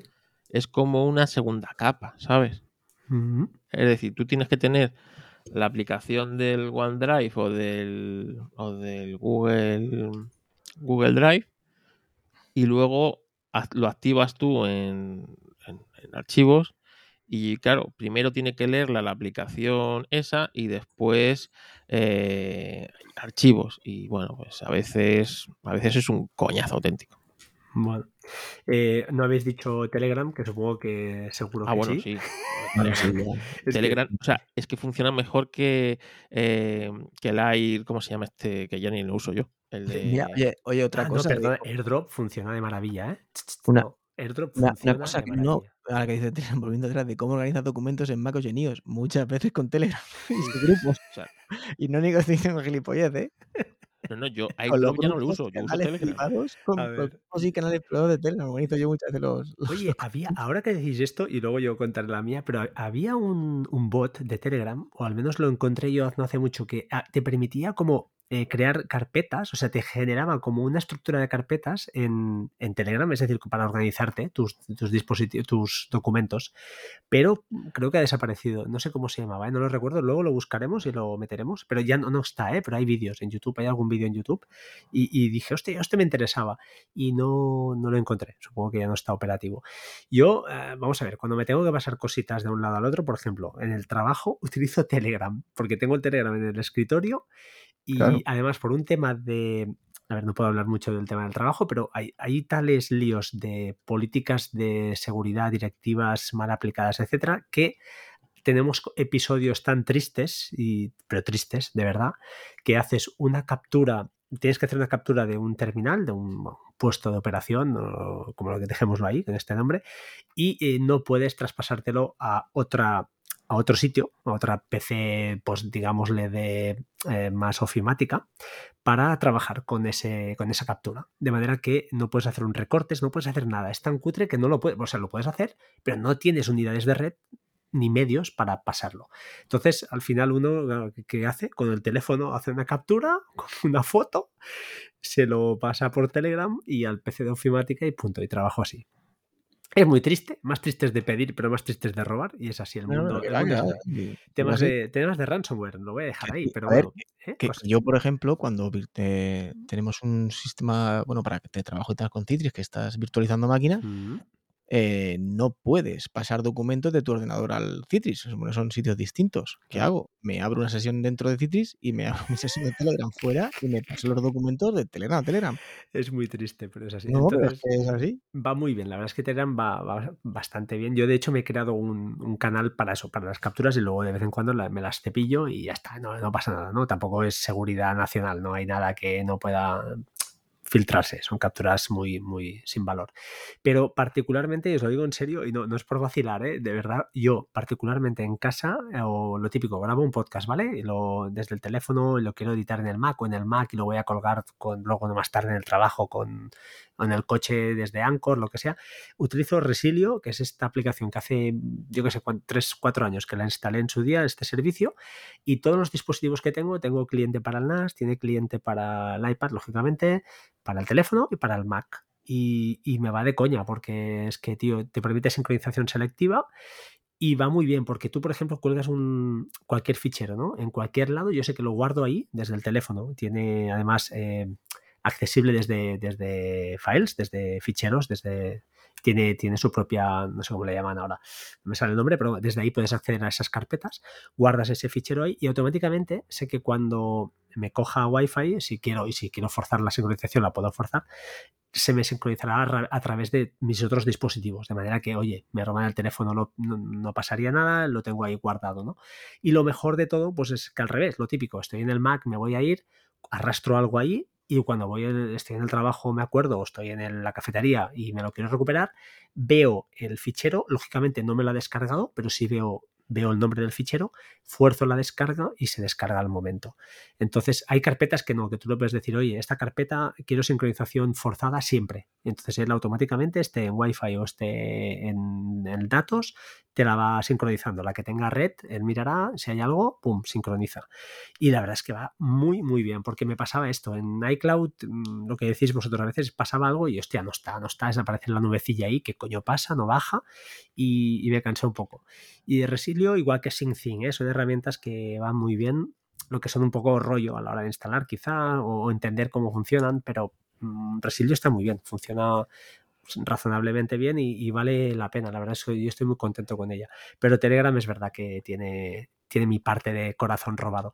En cambio, Google Drive lo utilizo sobre todo, pues eso, backups, etcétera. No lo utilizo, diría que casi nunca. Igual que Synology Drive. Eh, Synology Drive lo he utilizado recientemente con un amigo porque nos fue muy bien a la hora de hacer una serie de cosas con los vídeos. Pero normalmente Google Drive y Dropbox y tal los tengo como nubes, casi casi diría backups y esas cosas que, que hacemos. No, no lo utilizo habitualmente para, para traspasarme y sincronizar ficheros de, de aplicaciones. Hablando solo, Telegram. cuando me lo organiza, cuando me lo solicita la aplicación, es decir, hay aplicaciones que son ellas las que te dan la sincronización mediante Google Drive o mediante Dropbox para que cuando Ujú. abras la aplicación en otro dispositivo te la sincronicen. Sí, no, yo tampoco lo, lo hago por ahí. Saving Cloud, por ejemplo, te permite sincronizar eh, ya te sea la base de datos de tus contraseñas en el NAS como o en Google Drive o en alguna otra nube. Sí, sí, es verdad. Os decía que hablando de Telegram, sabéis que ahora hay dos nuevas em, web, o sea, versiones web de, de Telegram. No, dispara, no, no. Yo utilizo la clásica que la verdad es que me va bien, pero mm, si hay otra cosa mejor, oye. Bueno, pues tienes eh, WebK, bueno, ah, luego las he dejado aquí en, en Sí, las sí, notas. sí. Una es eh, webktelegram.org y otra es webz.telegram.org. ¿Vale? Una de ellas se va a convertir en, en, en aplicación móvil, ¿vale? Y, En cliente, en en cliente sí. Y la verdad es que eh, van rapidísimo las dos, permiten todas las características que, pues, de los emojis, los, eh, las animaciones esas que tiene y tal. Y, y bueno, la verdad es que para cuando, cuando trabajas del navegador eh, están geniales. Oye, ¿permiten eh, ver los mensajes pineados, es decir, los, los fijados? Porque desde la nativa de Sí. Telegram no se puede. Sí, sí lo permiten. Hostia, pues es una cosa que me interesa, porque te digo, en el trabajo, esas cosas, tengo un grupo ahí con los que somos compañeros de, de turno y tal, bueno, los, no, los, bueno, los responsables, y, y me va muy bien. La verdad es que Telegram lo hemos cogido ya como herramienta para. Y bueno, yo a Telegram, bueno, Telegram yo grabo ya hasta podcast en- con Telegram, ¿vale? Bueno, y Decar hace tertulias. Tertulias, pero es que a partir de este mes de mayo, Sí, sí, sí. las sí. retransmisiones, Y videollamadas, sí, sí, puede Bueno, ser muy bestia. ¿sabes? Las retransmisiones que pueden estar muy bien. No, no, esta gente, ya os digo, ya lo comentamos aquí, ¿no? La última vez creo que sí que hacen pagar, aunque sea, si es para empresas, pues bien, si es para particulares es una cantidad aceptable, quedaremos los cuatro frikis, pero quedaremos. Yo creo que vale, vale muy mucho la pena. Es más, yo creo que deberían abrir el tema de colabora, ¿sabes? Sí, sí, sí, sí, sí. Que muchos colaboraríamos con la aplicación, o sea, con dinero, Sí. porque lo que te ofrece Telegram O, Es o que, pongan una un- característica chorra que para el 100% de la gente no sea tampoco, o sea, para el 90% de la gente no sea eso, y nosotros nos parezca una fricada y lo, lo aceptemos o algo así. O una cosa, o que tú digas, da esta característica que pagas X, ya está. Y Muy es una pues. forma de, de los que queremos ayudar y que no queremos que desaparezca, podamos contribuir. Y Pero tú bien- fíjate, hoy mismo, hoy hemos hoy, hoy ha habido Fórmula 1 Ujú. y, y en uno de los grupos que tengo yo de estos de coches he abierto yo el, el, el chat de voz Sí. y hemos estado ahí 5 o 6 comentando a- en directo la carrera, ¿no? Cómo, cómo iba. Que encima lo disfrutas mucho más, eh, porque no es lo mismo ver tú la carrera y aunque la, la comentas, eh, pero ahí está. Y la verdad es que, claro, era casi como estar en el bar viendo la carrera, ¿sabes? Es brutal, es que no, no, se abren una cantidad de opciones nuevas, tío, que es que es que es brutal, es brutal. O sea, yo, yo ahora cuando pienso, y estoy, ahora voy a hacer de abuelo, abuelo cebolleta, ¿eh? pero yo me acuerdo cuando tenía 20, uy, si se me ha colado un, grito, es mi hijo. sí, me acuerdo cuando tenía, oigo gritos, mal asunto, ¿eh? pero bueno, eh, cuando tenía 20 años, así, era estudiante en la uni, me acuerdo cuando llegaban las finales de la NBA, eh, Chicago Bulls, la época dorada, y me acuerdo que me iba a casa de un amigo a ver los partidos y claro, acababas a las 5 de la mañana a lo mejor, ¿eh? no, no, no, no, no, o sea, no exagero. Claro, ¿qué pasaba? Que da mucho palo a las 5 de la mañana, vete para casa con el coche, que no sé qué. Hoy en día, tío, no hace falta todo esto. Tú tienes un colega o tienes tres colegas en la universidad, te metes en el partido, e incluso puedes, eh, pues eso, lo que dices tú, te metas un chat de voz o no sé qué y lo estás comentando, estás en el sofá de tu casa y eres el rey del mambo. Y antes la única manera que había, no había otra, tío. Tenías que ir a, a pues eso, a, a- a casa de un colega para disfrutarlo. Si no estabas tú solo ahí con tú y la tele. y- Y no solo eso, es que puedes conseguir el enlace para ver el partido. claro, es que tío, es lo pirata del todo. Eh, ¿Os imagináis un partido Madrid-Barça comentado aquí entre nosotros? Uno, Buah, uno que es del Madrid, otro que es del Atleti, otro que es del Barça. Ese sería. No, no, mira, esto. ya- yo no soy fanático ¿eh? en estas cosas, que no. a mí pero- eso tampoco me vais a perder mucho. Yo, de hecho, vamos, últimamente cada vez menos. Bueno, mira, es que ahora, si queréis, enlazamos con el siguiente punto, ¿no? ¿Cómo reproducís un archivo M3U? que ya os digo, yo no hago nada de eso, es que no, no veo nada de estas cosas. No sé vosotros si utilizáis alguna cosa en particular. Pues mira, es muy fácil. O sea, yo Sí, si estoy en Telegram, ¿Sí?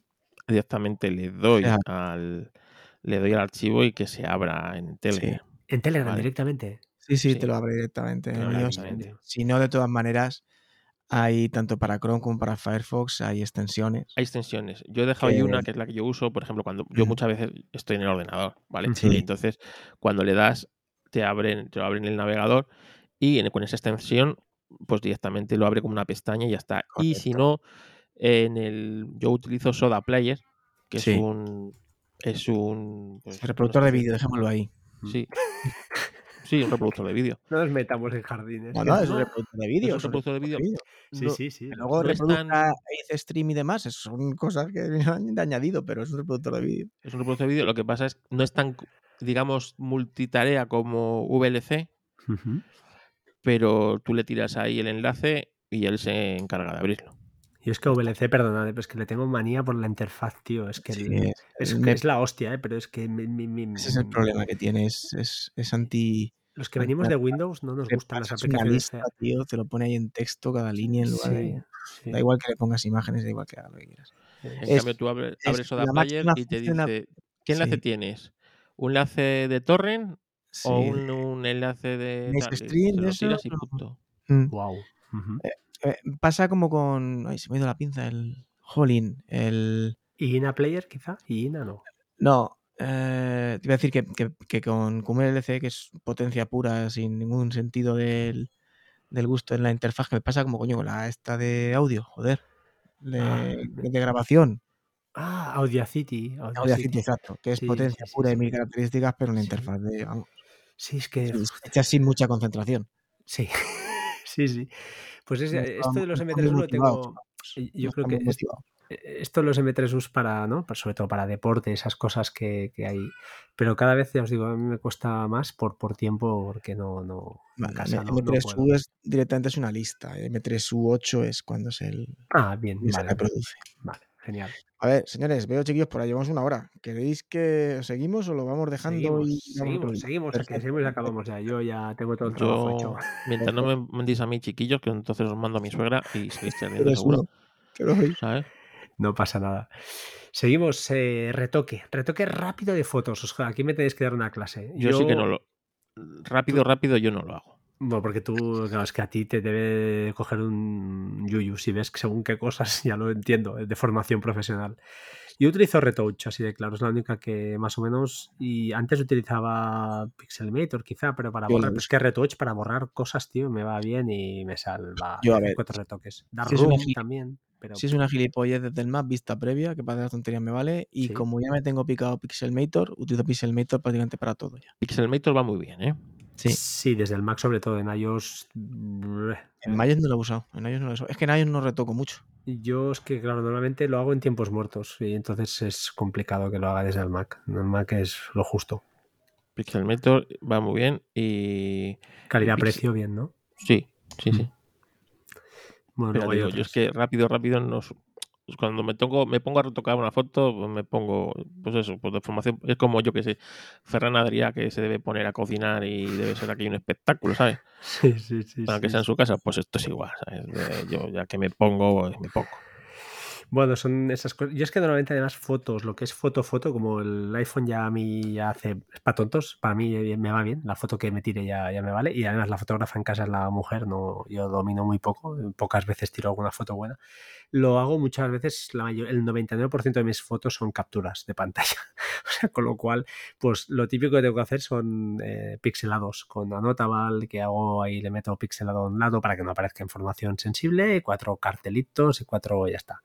Entonces no es retoque. Retoque es borrar cosas, que eso sí que lo hago con retouch, que es pim pam, y si lo hace bien, pues se queda, y si lo hace mal, pues no lo hago, no lo borro y ya está. No soy capaz de meterme ahí a borrar cosas con, con aplicaciones más delicadas. Sé que, os digo, Pixelmator sí que lo había utilizado en su día y, y funciona bien, y de hecho hace, la tengo instalada y no, no la uso, la verdad, no la uso. O sea que rápido, esta parte ha sido bastante rápida. ¿Qué más? Eh, Torrent más Hazel. Esto lo he puesto yo, no sé por qué he puesto yo esto. Torrent más Hazel. Ah, vale, vale, ya sé por qué es. Bueno, el tema torrents, no sé si manejáis torrents vosotros habitualmente o puntualmente o cómo lo hacéis. Yo sí, pero es desde el NAS siempre. Con ese. Con, con- ese get o ese, vale. Yo lo hago con el con Telegram también, tío, eso. Cojo los enlaces y los paso a Telegram y Telegram tengo ahí el bot este que me los pasa al NAS. ¿Por qué? Por- por- pues por una razón. eh, porque creo que en DSGet, creo que es, solo te admite un enlace a la vez, ¿no? O sea, solo le puedes pasar un No. uno. ¿No? ¿Le puedes pasar Yo, vamos, descargo todos, engancho y los paso todos a la vez. Pero desde el Mac o desde iOS. Sí, desde el Mac. Vale, desde iOS creo que no. Entonces, a Es veces... de ese Downloader, ¿no? De ese Get. De ese Get, de hecho, creo que como aplicación sigue estando, pero ya no está para descargar, la que retiraron. Sí, creo que el que la tenía la tiene, ¿no? Y el que no, pues ya no, no la tiene, no lo sé. Y, bueno, al final es una manera. Y otra en el Mac, lo que utilizo mucho es Hazel, ya sea por, para PDFs o sea para torrents, o sea para lo que sea. Ya os lo he dicho mil veces, Hazel me va muy bien porque discrimino muy rápido y digo, mira, si me bajo un PDF, mándamelo ahí automáticamente. Si me bajo un torrent, mándamelo al otro lado, ¿eh? A- a- al NAS o pásamelo donde toque y me ahorra bastante trabajo. no sé, son chorradas, pero que te ahorran un montón de, de minutos o de horas a lo largo del año. Eh, porque si no, tío, acabas, acabas loco moviendo ficheros de un lado al otro. Y esto te vuelve mucho más, me vuelve mucho más cómodo. Vaya, no sé, esto de utilizar estas herramientas que pseudo automaticen casi todo, pero no todo, porque si no llega un punto que pierdes el control, pues eh, soy, soy muy amigo de, de estas cosas. No sé si, si, tú también te gusta este tipo de, de pseudo automatizaciones. Yo no, es que no, no, no las uso. Vale, no, directamente, vale. No. Bien, bien, vale. Bueno, el amigo, ahora amigo, ahora, ahora viene el, el, algún problemilla. Algún problemilla con los chiquillos. Seguramente. Más cosas. Vamos a. Mira, estábamos hablando de automatizaciones. Esto ahí lo tengo. Ah, vale, está sí. Os quería preguntar alguna cosilla. Eh, esto a ver si lo hablamos también con Chinón. Tema automatizaciones, tú. Es decir, en cuanto a la publicación de podcast, eh, tú publicas en Anchor, ¿verdad? También. No. Tú no. Ah. No, no, no. ¿Dónde? Yo- En, ah, no, tú publicas en, eh, en quizá. Eh, no, Tampoco. yo publico en Blogger. En Blogger. No, no, pero el podcast en sí, el audio. El audio, vamos a ver, yo lo subo. Yo es que, claro, lo utilizo de una manera extraña. Mm, ¿Vale? Yo utilizo Anchor como alojamiento, sí. pero no como distribución ni como nada. Vale. Y por alguna razón, esto había una razón, ¿verdad? Esto es un. A ver, la razón de que. eh, Se bueno, puede contar, ¿no?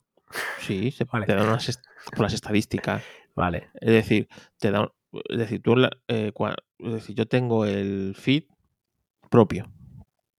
Entonces, yo puedo subir el audio donde yo quiera. Directamente. Yo tengo un blogger conectado al feed. Cada vez que ese blogger se actualiza, se actualiza el feed y el blogger, el audio va como enlazado al, al, al- ¿cómo se llama? Ay, que se me ha ido la cabeza. Al, al título, ¿no? De lo que es el post, va ahí el audio enlazado. Entonces, cada vez que se publica, está como podcast, se baja el podcast. Entonces, yo el audio lo puedo, eh, mientras sea un MP3, yo puedo alojarlo en mi NAS, en mi, en, yo que sé, he usado varios, ¿no? Lo, lo bueno que tiene Anchor es que si trasteas con el feed de Anchor, te dice dónde el- la dirección link, la dirección link MP3 de tu audio. Hostia, pues ahí te podrías sacar un atajo en un momento para que al menos cada vez que publicas te rescatara. Eso sí que yo creo lo se podría hacer. No me cuesta nada, es decir, yo, Es rápido, vale. yo lo, lo subo a Anchor. ¿vale? Y eh, automáticamente me voy al feed de Anchor y me, en el feed veo, además ya es que cuando tienes hecha la vista a eso, sabes dónde está. Y le ves el mazocote de dirección link del MP3 Ya lo hueles. Sí, sí. y eso ya lo pego en el otro lado y lo publico. Vale. Es más, cada, y cada vez que alguien me pide el podcast, yo directamente le, le mando esa- el- ese, ese link. Vale. Y, todo, y luego cuando voy a ver las estadísticas, es cierto que, eh, pues bueno, pues las estadísticas, las de Anchor, no son perfectas, pero sí son bastante, digamos, eh, pues te dice cosas interesantes, pues desde dónde te, se lo bajan, desde qué dispositivos es- lo escuchan y Sí, tal. la verdad es que mm, yo estoy muy contento con Anchor. ¿eh? Es verdad que es cierto que les cedes todo y tal, pues que al final mi voluntad de podcaster tampoco no, no va mucho más allá. Yo he tenido el podcast en el NAS y me iba bien, no me iba mal, y lo tenía mucho más automatizado que ahora. Lo he hecho, es que era un atajo, tío, y me iba, es verdad, era brutal. Pero al cambio de WordPress a Ghost decidí, pues eso, y además Oliver Navani me empujó, oye, mételos en Anchor, que es verdad, va, muy bien, es muy cómodo, te lo, te lo, te dan, te lo meten en Spotify de forma transparente, estás en todos los lados. Y la verdad es que bien, no tengo quejas, pues que al final, pero tienen una gran pero, un gran pero que me estoy muy enfadado, que es que no tienen una API pública para, joder, pues para eso, para poderme hacer un atajo y de alguna manera, pues cada vez que publicara en Ghost, eh, cada vez que publico un post en Ghost, pues me subiera el audio directamente, hacer algo más automatizado. Ahora es más laborioso que antes. También es cierto que eso me permite y me ha hecho ser un poco más eh, cuidadoso a la hora de realizar los posts que publico y ser un poco más, eh, pues no, no ser tan tampoco tan, tan- hacerlo tan a lo bestia como lo hacía antes. Y ahora pues edito un poquito más los posts, meto algún emoji, meto los links y, y sale la preview. Si meto un vídeo de YouTube, pues aparece una, una preview del vídeo. Es todo mucho más, creo que la página es un poquito más agradable. Y eso sí, implica pues irte a Anchor. Lo hago, como os decía, cuando grabo un audio va a Resilio, sé que va allí.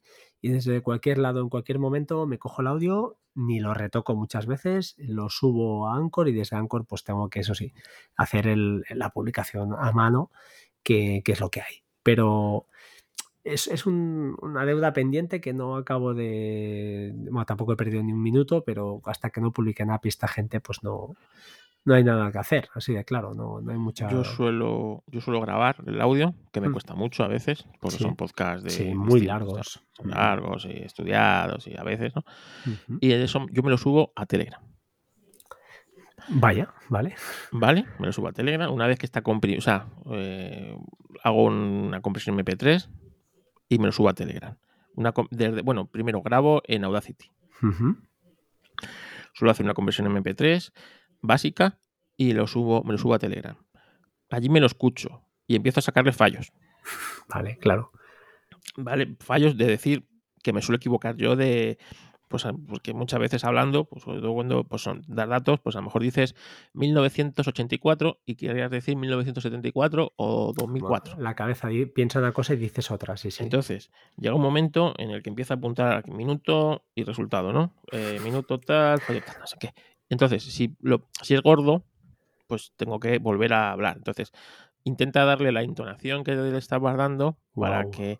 Sí, sí. Entonces, a veces corrijo. Vale. Una vez que más o menos ya me harto y digo, ya no, ya no corrijo más, ¿vale? ¿Sabes? Ya vale. Entonces, lo exporto en, en WAP. Luego lo comprimo en, Forex, en, en Forecast, ¿vale? Y le meto una carátula y a veces le meto, si el podcast lo merece, le meto las, eh, los separadores de tiempo. Es decir, de aquí a aquí tengo esta sección, de aquí a aquí tengo esta sección, de aquí a aquí. Esto es coñazo genial. Ya, pero es genial. Pero es genial. Lo que pasa es que esto con Anchor, por ejemplo, se lo cargan, tío. y no- Sí, se lo cargan en Anchor, pero luego, por ejemplo, como yo no publico en Anchor, o sea, Claro. solo subo el archivo a Anchor Claro, claro, es diferente. Mm. y como, es decir, Anchor se lo carga, se lo, pero se lo carga él, pero en el archivo MP3 sigue estando eso. Ya lo sé, ya. Sí, sí, sí. Entonces, cuando aparecen en iVoox, sí Genial. está los estos. Cuando aparece en Spotify o en otros sitios que lo leen, sí está esto. Entonces, como yo luego lo subo a lo subo a Anchor, pero el Anchor no se llama Historracing, Claro. ¿vale? El Anchor se llama lo que sea. Y no está y ese lo que sea no, no difunde ese audio en ningún sitio. Se queda ahí. Entonces, yo lo subo ahí y cuando yo publico el post, que a lo mejor es dos o tres días después o cuando lo que sea, hago el post, enlazo el audio y entonces cuando publico el blogger, sí es cuando ya el feed lo lee y es el feed que yo he distribuido a todas las plataformas. Es decir, lo he distribuido a Spotify, lo he distribuido a Amazon Music, a- lo distribuido a, bueno, pues en, en, en Evox, en todas las demás, est- está por, bueno, y en, en iTunes está el feed. Entonces, en el momento que se lanza, luego tú ya ves lo que tarda cada plataforma. Hay plataformas que es instantáneo, por ejemplo, Google Podcast, ¿vale? Yo lo subo y el primero que aparece es en Google Podcast. A los dos minutos, el que lo está escuchando, en o sea, el que, el que lo tiene en Google Podcast, le salta el, el feed como que tiene un nuevo podcast. El de Evox a lo mejor tarda entre media hora y una hora. ¿Vale? En actualizar el feed. Y, y bueno, y, y por ahí va, va saliendo. ¿Qué es lo que pasa? Que, por ejemplo, Spotify, sabes que suele cortar la música comercial. Eh, sí, bueno, eh, no, no acostumbro a escuchar podcast desde Spotify, pero sí, sí. Bueno, menos si el podcast es de Anchor, Vale, hostia, debes- curioso. que debe estar en los derechos de música de los que tenga. Bueno, pues si hay música comercial y el podcast está, está alojado en Anchor, No lo corta. no lo corta. Hostia, qué bueno. Entonces, si yo tuviera música comercial, que no la tengo, pero si la tuviera, Sí. eh, al estar en Anchor, porque luego él, cuando lee el, el MP3, Ujú. él, él sabe que es de Anchor. No, él- eh, Entonces no me lo cortaría, porque yo sé que hay mucha gente sube el podcast a, a Spotify y a los pocos tiempos lo, se lo sacan de Spotify pues porque tiene música comercial o los derechos de tal, no sé qué y tal. Con esto no, ¿vale? Pero porque, porque es de Anchor. Y así es como lo hago. Mm, Como ves, no es nada automatizado, pero eh, si mañana Anchor dice que cobra o que, o que tal, pues me busco otro alojamiento para el, audio y ya está, y no pasa nada. Yo era un tema que también por eso tenía mi propio feed, por, por eso, ¿no? Pero al final luego di- dije, oye, mira, es que, ¿qué más da? Si al final, si algún día se me cargan los, pues oye, empezaré en otro lado y, y- o no, es que no lo sabes, ¿no? Al final, no creo que, que tomen esa medida, al menos eh, porque, porque al final es tirarse un, un tiro en el propio pie y no, no les interesa, ¿no? Ya les interesa que, te- que haya pequeños creadores como nosotros y que, que estemos ahí eh, cultivando ¿no? Eh, el huerto y, y publicando podcasts, que, que, bueno, es una cosa que cada vez va más y, y esperemos que no, que no se pare.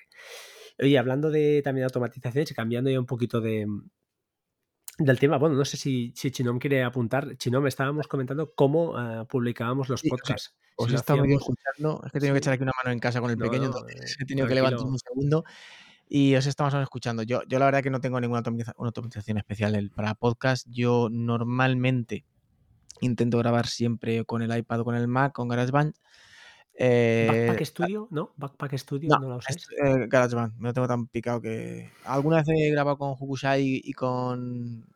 Ay, ¿cómo se llama esta del iPad? Eh, ah, bueno, Eh, la interfaz es súper parecida a Hokusai. A a Hokusai, ¿cómo se llama? No me acuerdo, bueno, es igual. Studio, la verdad es que va, va bien. No, no, me, me- ya, me tengo tan picado ya Ah, GarageBand. que- Ferrite, quizá. Ferrite, correcto, correcto. Ferrite edito yo, Ferrite edito bastante. Bueno, pues suelo grabar con ellas, eh, ya lo suelo dejar en el escritorio, que lo tengo sincronizado con todos los dispositivos, y subir el 99% de las veces la hago desde el Mac. Me voy a la página de Spreaker, lo subo, le añado en el textbox la- los comentarios y las notas del programa y demás, y tiro para arriba. No hago nada en especial, ni publico en Anchor, ni tengo ninguna historia rara con el feed. Eh, sí que es verdad que al principio, en su día, lo que hacía en iVoox era replicar el feed de, de Spreaker. Ahora ya no lo hago así.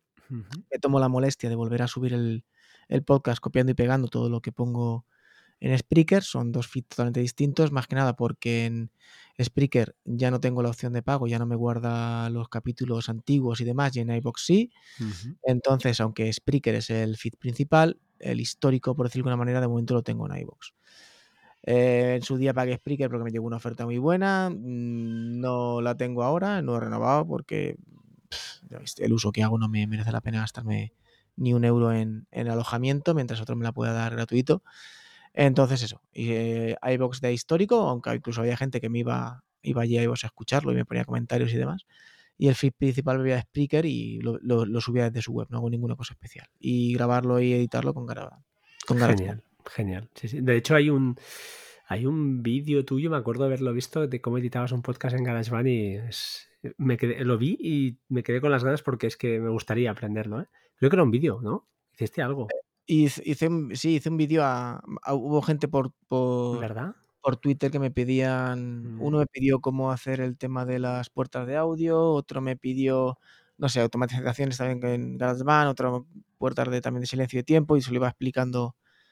Una vez que te picas una herramienta, ya sí, es. sí, sí, no, no, pero hostia, dominabas mucho, mucho. O Bueno, sea que eh, muy pues, bien. a la ver, verdad a ver, es si me pongo con instrumento no tengo ni puñetera idea de, Ya, ya, pero bueno. de pues, audio, sí que es verdad que algo ya más.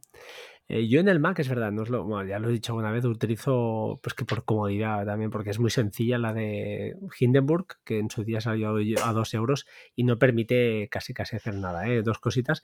Pero eh, bueno, antes cuando publicaba desde, pues eso, de mi propio NAS iba muy bien, porque había, hay una opción que le puedes publicar, te nivelaba todos los podcasts a 16 menos 16, no dB, sino le llama LUFS, creo, es un acrónimo de algo, no recuerdo, que es el típico volumen que todos los podcasts suenan igual, ¿vale? Entonces es- era fantástico.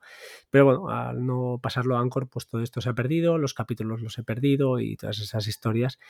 Pero bueno, al final estoy muy contento con, con la filosofía de, de Anchor de, oye, lo publico ahí, subo ahí, me olvido de todo y el tema de la web, pues mira, por capricho, porque soy así de pijotero y me ha gustado trastear Ghost y me gusta como probar cosas, pero ya os digo, cada vez me cuesta más, cada vez me cuesta un poco más hacer todas estas movidas. De hecho, los posts los escribo con Bear o con, voy detrás de esta gente de Bear, el editor de textos, ya, ya lo sabéis, de Markdown, para que, ostras, permitan exportar ese, ese ese fichero eh, Markdown directamente a, a, a, Ghost. De hecho, a IA Writer, la otra aplicación que utilizo, y esa sí que la utilizo mucho, eh, en este caso para escribir guiones de los podcasts, me va muy bien porque tú escribes todo el rollo en Markdown ahí, le das a publicar, exportar, exportar y te lo exporta a, a, Ghost directamente mediante un enlace como, como draft, ¿no? O sea, como, ¿cómo se llama? Como borrador.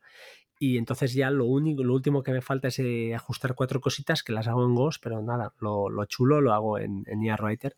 Y ya tengo ahí todos los podcasts pues, eh, picados desde ahí. Bueno, todos, los, los, textos, los cuatro textos que anoto a veces, los cuatro links, esto es lo que haremos hoy, pues me va muy bien hacerlo, hacerlo así. No sé, son, son costumbres que al final no son óptimas, yo creo, pero como lo que decís vosotros, ¿no? Coges ese hábito, ya te funciona y como no grabamos podcast tampoco, nosotros no somos unos virtuosos, ¿no? Que grabemos podcast cada día. Eh, también es cierto que la gente que graba podcast cada día tampoco creo que se ocurre los posts demasiado, ¿no? No por tiempo y por comodidad. Incluso menos, te voy a decir, que graba cada día o lo tiene muy automatizado o incluso menos. Sí, entonces, pues bueno, oye, ya que grabas, he intentado coger el hábito de al menos hacerlo, intentar hacerlo lo mejor posible, no sé, o lo mejor que yo sé. Supongo que hay mejores maneras. Siguiente, siguiente, vaya, acabamos, ¿eh? Nube favorita, pues ya es la que me dirás, Carlos, pero dispara, va. No, la verdad es que... No, Telegram, no, Telegram. Telegram es mi nube favorita, si se puede considerar nube. es que es todo, ya, sí. Vale. Y de las eh, genéricas, realmente es que cada una tiene su, su peguita, ¿eh? Eso. Yo para mí la nube favorita es Minas en este caso, aunque no es un buen momento para decirlo, pero me quedo claro, con Minas. Yo, sí. yo, es que todavía no he llegado a ese punto de, claro, llevo muy poco con el NAS. Es, uh -huh. Nos estamos conociendo, ¿sabes? Los primeros sí. días. Ya va bien, ya va bien, ¿no? El amor, ¿sabes? pienso, pienso me, eh, todavía no me he metido con Docker ni con, con, ni con las nubes que le puedes meter al NAS, ¿sabes? Eh, va muy bien, la verdad es que cuando lo pilles el rollo un poquito lo que es lo normal, tampoco sin Docker, ¿eh? ya sin, con lo justito, lo, las aplicaciones nativas, hostia, está muy bien, aparte del rollo este que ha pasado y todo lo que queráis, pero es, es cómodo, realmente es muy cómodo y, y, funciona, hay que reconocer que funciona bien, joder, no sé, yo creo que funciona muy bien. Pero yo eh, suelo usar, suelo usar eh, OneDrive y, y, y, Google Drive. Va, 100% fiables al final también. Eh, pero cada, cada uno tiene su, su cosita. Entonces, eh, tengo que abandonar una de las dos.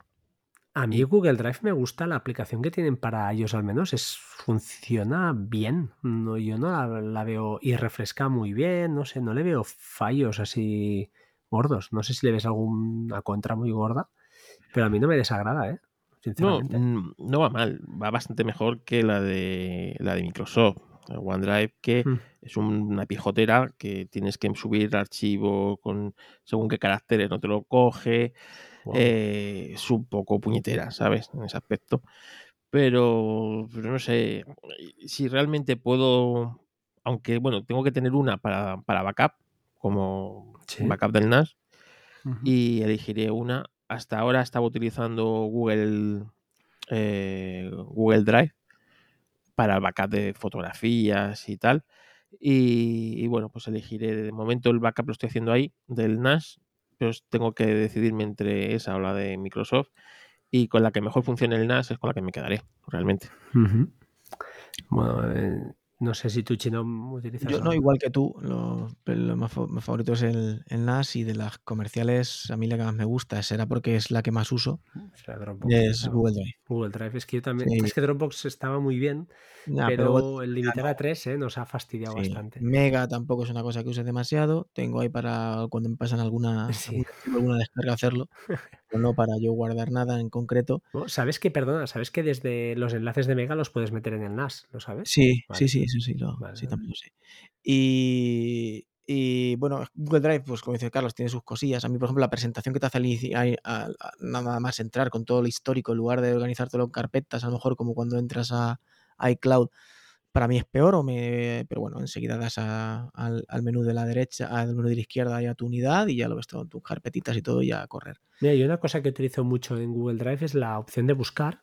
Y hay una opción que si le pones type, o sea, type con Y, Sí, eh, dos puntos y pones folder, por ejemplo, exacto. y entonces ahí pones cualquier nombre y te busca ya solo por carpetas. Las Eso búsquedas son súper rápidas, tío. Y está bien. Y, y yo creo que sincronizando de momento, quitado Dropbox y demás, como decís, que he dejado de usarla, es la mejor. Sí, de- además, supongo que utilizas, no sé si utilizarás como yo Cloud eh, Sync en el NAS. Sí, La verdad es que para si- sincronizaciones tipo Dropbox, históricamente, Sí. que utiliza- va muy bien, muy rápido.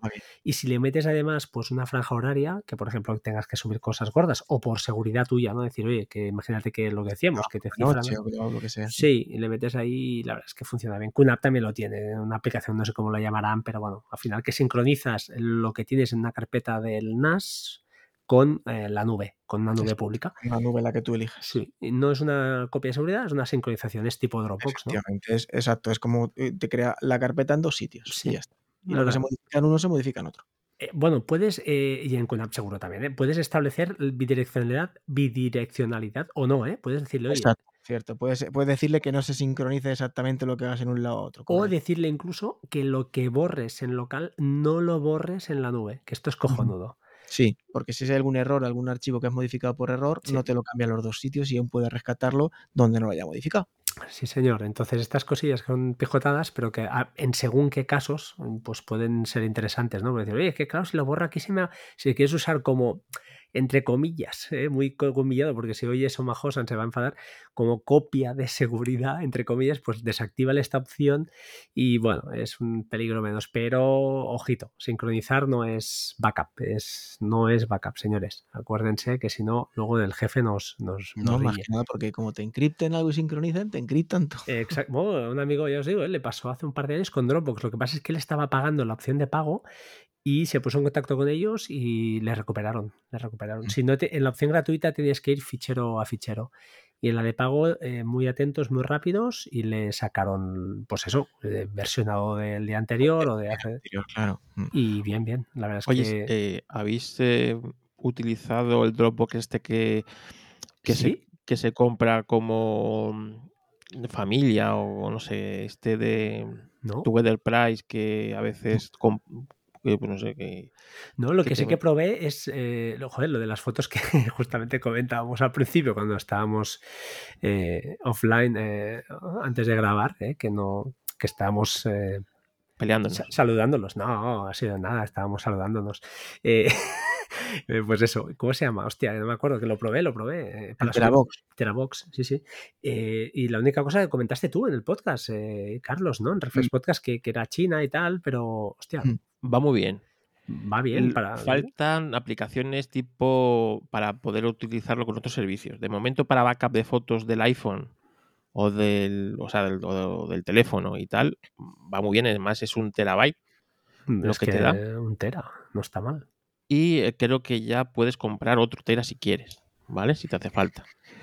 Y, y le han cambiado el nombre varias veces y parece que va bastante bien. O sea que, que como un... res- o sea, mejor tener ese respaldo de, foto- de fotos en el teléfono Que que no tener nada. Claro, está claro. Es que ahora en junio, mira, te- me has recordado que se lo tendré que montar en el teléfono de mi madre, pobre, porque si no eh, vamos a tener problemas. Vale. Oye, y hablando ya, mira, aprovechando de las nubes, hablando de nubes, quiero tirar un, un tiro para, contra la nube de, de Microsoft, de OneDrive, porque tienen un jaleo montado, o yo no sé, quizá yo soy un inútil, pero lo he experimentado en el trabajo. O sea, tú te abres un Excel en, en la aplicación de escritorio y le puedes meter ahí, vale, ya os digo que puedes meterle scripts por detrás y perfecto. Ahí yo entiendo que en la nube no puedas hacer eso, vale, pero cosas tan simples como un filtro, si la abre- abres ese fichero de Excel en OneDrive, sí que ves los filtros, pero si abres ese mismo fichero, eh, atiende, ¿eh? en SharePoint, que al final es como una Sí. unidad de red en la nube, ahí no ves los filtros, tío. O sea, un puto, perdón, un, desastre. Eh, ya no son filtros, es sim- cosas simples, tío, de, de cosas tan obvias que es, es verdad que permite la edición, eh, pues eso, en tiempo real de varios usuarios, pero cosas que, que- que son básicas, tío, no, no las permite hacer en un sitio, en otro sí y en otro no. Una Y cosa muy rara. En uno te tienes que conectar como empresa, en otro Sí, te tienes que sí.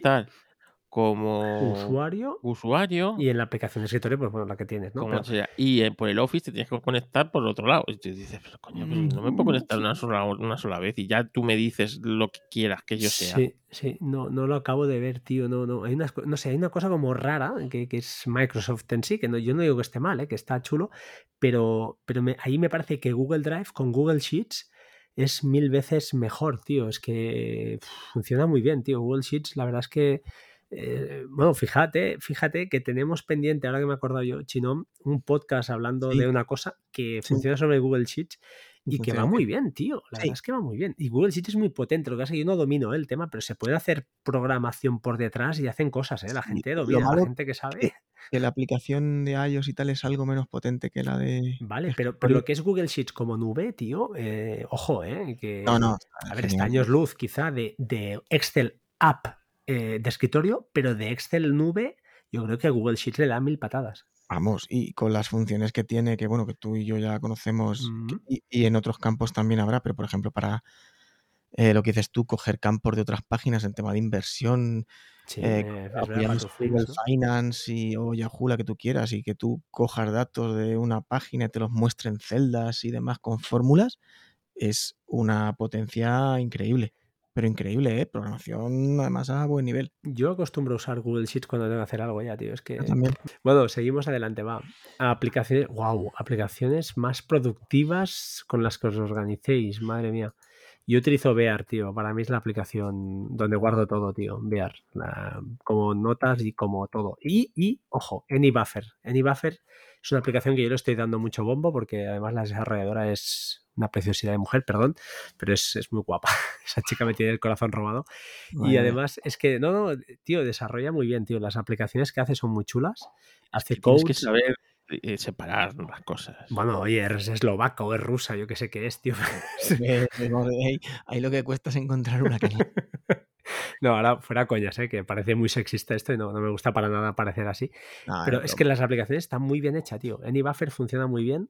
Ahora han, añadido etiquetas que para mí no hacía falta, porque al final te organizas con estanterías, ¿no? Con, con, eh, con shelves, con, con, con, pues eso, con estanterías, con, para guardar las cosas y ya, ya queda bastante bien estructurado. Pero es que me va muy. No sincroniza súper rápido lo que decimos, como utiliza la nube de iCloud por detrás, pero va bien, tío, va muy bien. Y, pero eso es más que nada para, para mm, perdón, research, para, para búsqueda, ¿no? Para buscar documentos. Cuando busco información, lo voy pegando todo ahí y sé que está en un sitio. Eh, pero Bear es para mí la, la aplicación, tío. Ahí lo meto todo de notas, de cosas que capturo, de snippets, de textos, que tal, lo meto todo ahí. Es la mía, no sé vosotros. Yo uso Telegram. También, también. No, es que Telegram, eh, Google Sheets son aplicaciones que yo creo que se usan mucho, mucho. Ahora mismo estamos utilizando Google Docs, ¿no? Para trabajar, eh, pues sincronizando, escribiendo que estamos los tres. Son, funcionan tan bien, son servicios que están tan bien hechos, tío, que, que serán, hostia, que serán el demonio, tío, pero es que funcionan 100% siempre. Es que no, no fallan nunca, tío. No Yo fallan que nunca. con Telegram es, claro, yo tengo, o sea, una de las cosas que ahí tengo es un canal mío de links. Entonces eh, yo ahí cuando eso, eh, anda, mira qué cosa más chula. Luego la leo, me la mando a, me la mando ahí, ¿sabes? Lanza una pregunta. Eh, en Telegram, sabéis que está Telegraph, ¿no? Es para crear post. Sí. No son colaborativos, ¿no? Estoy ¿Cómo dudando. Es decir? ¿podríamos estar los tres editando una nota en Telegraph? Es que estoy dudando. Creo que sí. ¿O no? No lo No, sé. no, creo que creo no. Ni idea. no, creo que Porque no, no. tienes que, o sea, tú cuando el Telegraph te logueas en ese equipo Sí, sí. desde tu cuenta. Mm, Sí, sí, sí. No, no, no. No se puede compartir. Se puede compartir el link, pero no para editar los tres. Sí, lo veo más. Pero, Pero- por ejemplo, lo bueno de Telegram, por ejemplo, es si tú quieres hacer, yo qué sé, ahora que están tan de moda las, las newsletters estas, ¿no? Sí. Sí, verdad, verdad. macho. Si haces un Telegraph y tienes el link y lo, lo envías a todo el mundo. Toma, aquí tienes mi newsletter. ¿Sabes? Y ahí está, o yo qué sé, cualquier cosa que quieras decir, ahí la tienes. ¿Qué es lo que pasa? Que a veces Twitter te la capa. Ya. No sé por qué. Entonces Hostia. tienes que meterle un, O un acortador de enlaces. un recortador de link o una historia de estas para que no te lo detecte de eso. Pero está muy bien. Vale para, para, para mil cosas. Para el roto para descosido. Querido diario, dos puntos. Sí, sí, sí, sí. O sea, para un montón de cosas y es gratis. Y, y si nadie tiene el link, pues nadie, nadie lo puede ver, ¿sabes? Sí, sí, sí, sí.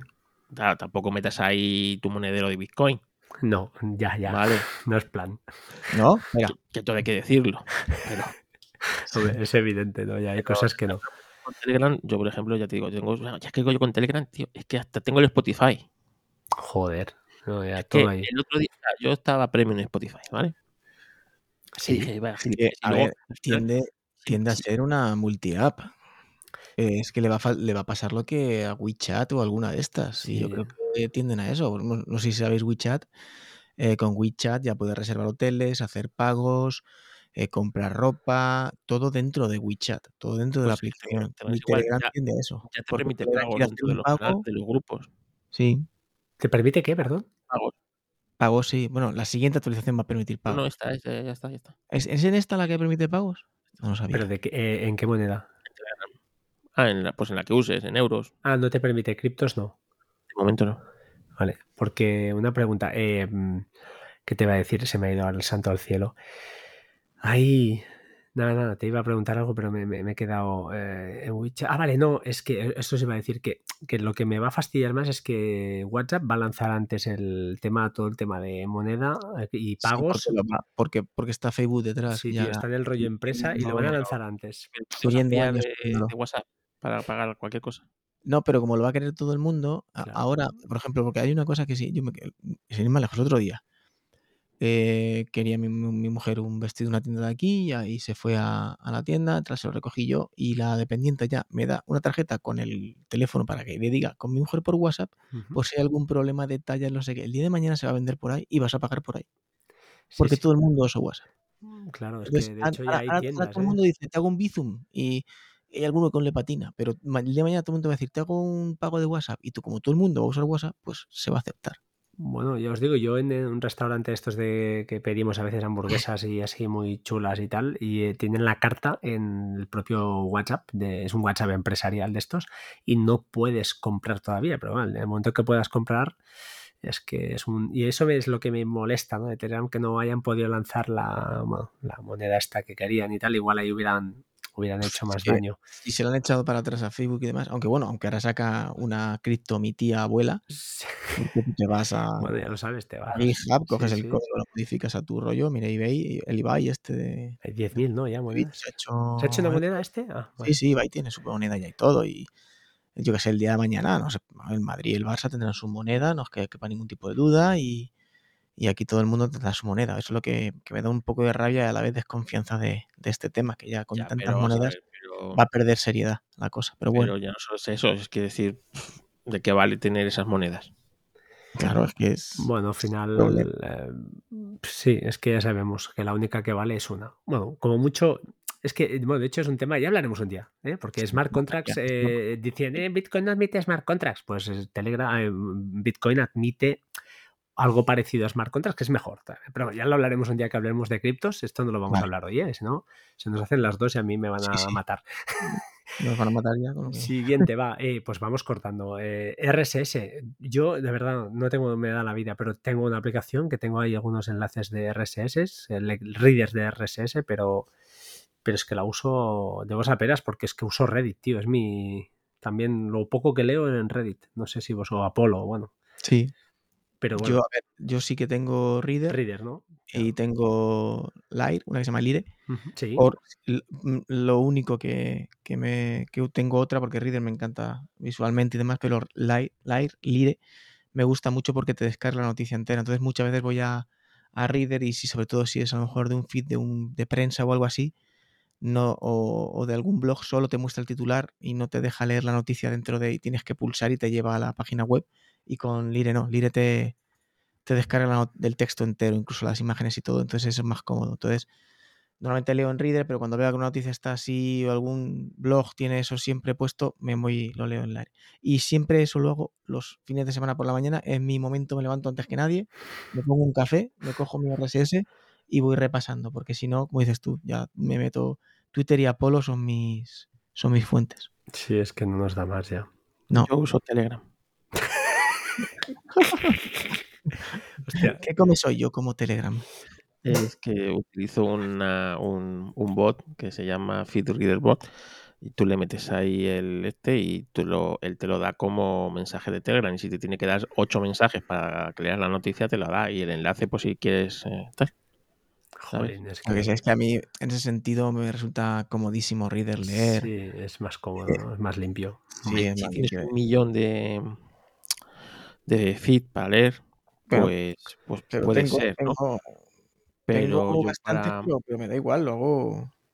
Vamos, yo lo leo bien, ¿no? Eh, tengo, lo tengo separado cada uno en su, en su página, su blog o lo que sea, y voy yo marcando lo que. Lo, eh, que me he separado el micrófono, voy marcando yo lo que se oye. Lo, y, Se te Lo oye, que- se te oye, sí, sí.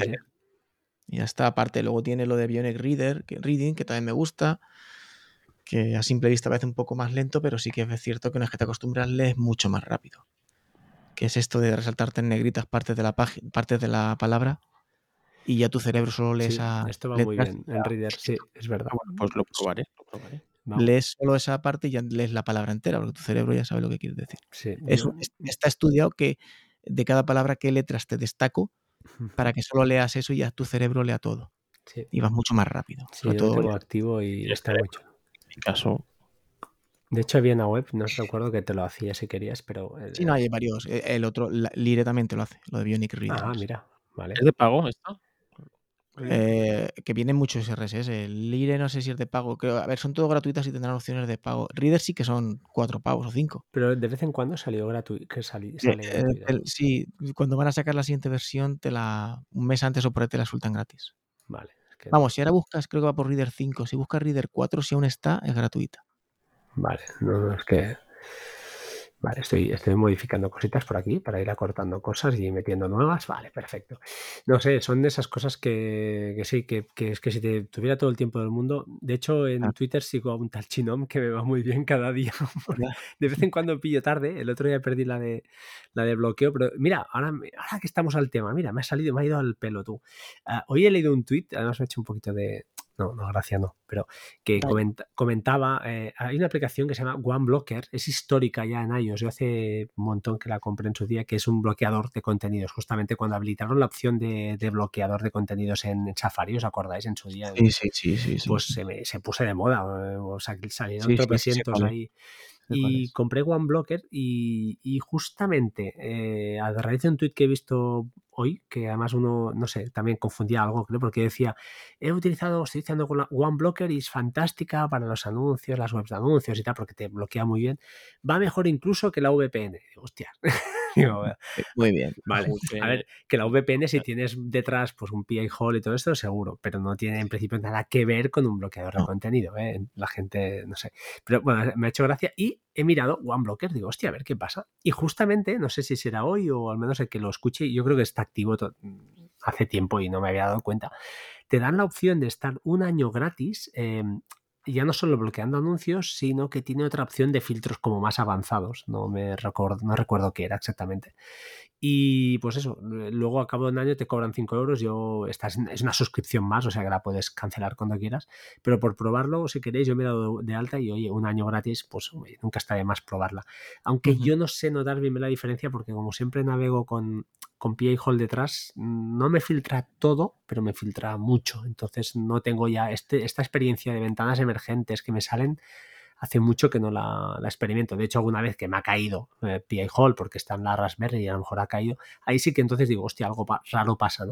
Y es, es, es curioso, cuando te acostumbras a navegar así, lo ves lo normal y no es lo normal. ¿no? Lo normal es que, que, te aparezcan anuncios por. Aunque, bueno, Brave va fantásticamente bien, aunque lo uso poco también, pero lo voy usando para según qué cosas.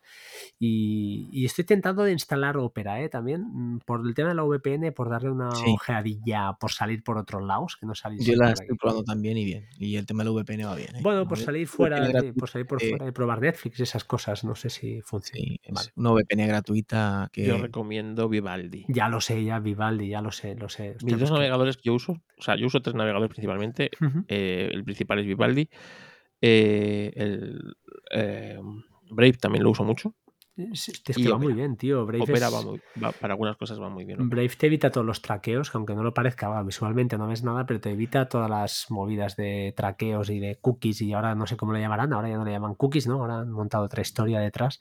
Y hostia, es, no sé, siempre es más. eh, bueno, más con- una navegación más confidencial, ¿eh? más, más privativa.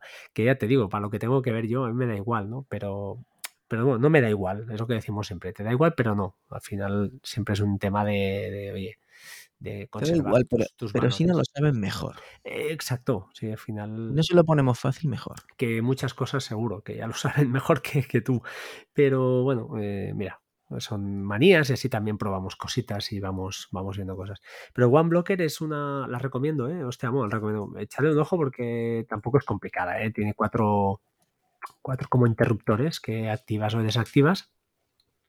Y a partir de aquí te, filtra y hace cositas. No lo he notado, ya os digo, lo, he- activado para probar y tampoco he notado nada especial. Sí que desaconsejo, y justamente creo que Pastuflinks lo ha sufrido y lo explicó en un podcast, se ve que eh, desaconsejo estas aplicaciones que yo además sufrí también una, una desgracia, entre comillas, eh, que en el router, estas eh, controladores, estos que contro- controles parentales, que por ejemplo el NAS de Synology está muy bien parida, el control parental, no digo que no vaya bien, pero hostia, cuando activas eso a veces te bloquea cosas que no debería bloquearte y, y me ha pasado, incluso me ha, me ha pasado con compras de enlaces eh, afiliados de Amazon que no el receptor no lo ha recibido, ¿eh? Carlos, por ejemplo, por y esas cosas joden mucho, porque no te das cuenta y para ti es transparente y, y estás fastidiando sin querer, ¿no? Estás fastidiando a otro. O a veces ocurre, pues es lo que comentaba, creo, Cristian, que, que el router pues se ve que le navega muy mal, eh, de golpe porrazo en casa no va nada, todo parece que no va, pero va, y al final normalmente son problemas de estos. El router, como dice Decar, que haga lo que tenga que hacer y lo demás, pues deja todo lo que sea, pues que haga lo mínimo, vaya, y todo lo demás que lo haga la máquina que corresponde, no, no tiene por qué, pues por ejemplo, no utilicemos un, NAS de Syn- un router de Synology como, aunque tiene el aplicativo para descargar torrents, pues hostia, no lo uses, intenta, porque quieras que no, la red se va, se va a resentir.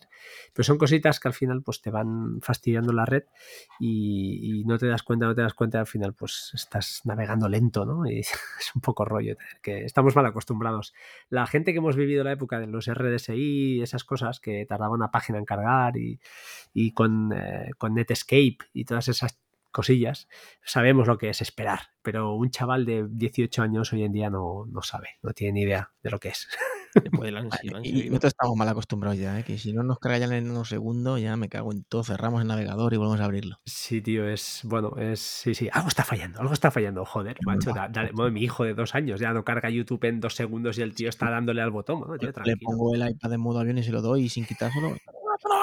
Sí, sí, esto es. En fin, es lo que. Bueno, la gente que, que hoy en día, claro, experimenta. No, no han vivido. Nosotros sabemos lo que es tener paciencia, ¿no? Eh, Me acuerdo Sí. con Netscape y Explorer esa diferencia abismal, ¿eh? que cargaba a diferente ritmo el texto y las imágenes. y- Paciencia es lo que hacía yo en el Spectrum de media hora cada juego Bueno, con las rayitas en los laterales cargando ahí. Sí, el- media hora no, pero cinco minutillos, ¿eh? Y además ese ruido tan, Coño, tan bonito, no, no. Ese, ese ruido Los las bandas, ¿eh? Los gordos, un cuarto de hora, 20 minutos, por lo menos, ¿eh? Que te cargaba ahí el dibujito en el medio y todo. Oye, Carlos, ¿tú habías, ju- tú habías jugado con el Spectrum también o tú eras Amstrad? Yo era de Amstrad. Hostia, un día hemos de hablar de. ¿Cómo lo de- sabes? ¿Cómo lo sabes que yo Porque lo habíamos siempre- hablado, lo habíamos hablado alguna Ah, vez. Pero juegos, sí. hemos de, hemos de hablar un día del Spectrum y de los juegos que yo era de habíamos jugado. Amstrad y de como y de Commodore, macho? Commodore también. Hostia, me épocas, tío. Commodore y jugaba un montón. Con los cartuchos, tío. La primera vez que vi yo cartuchos los vi en el Commodore. Y yo en el Atari, el Atari ese de madera de cuando era muy pequeño, esos, el, el Atari, los cartuchos Atari.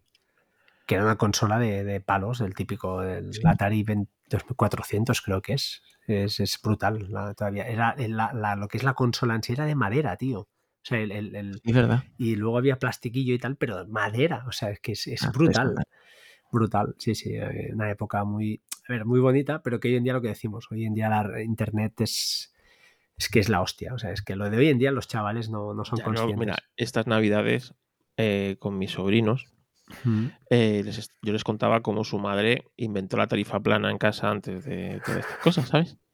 Y les contaba, claro, que ella, ella es, mi, mi hermana era muy amiga de la vecina de, de arriba o de abajo, no, no, de arriba.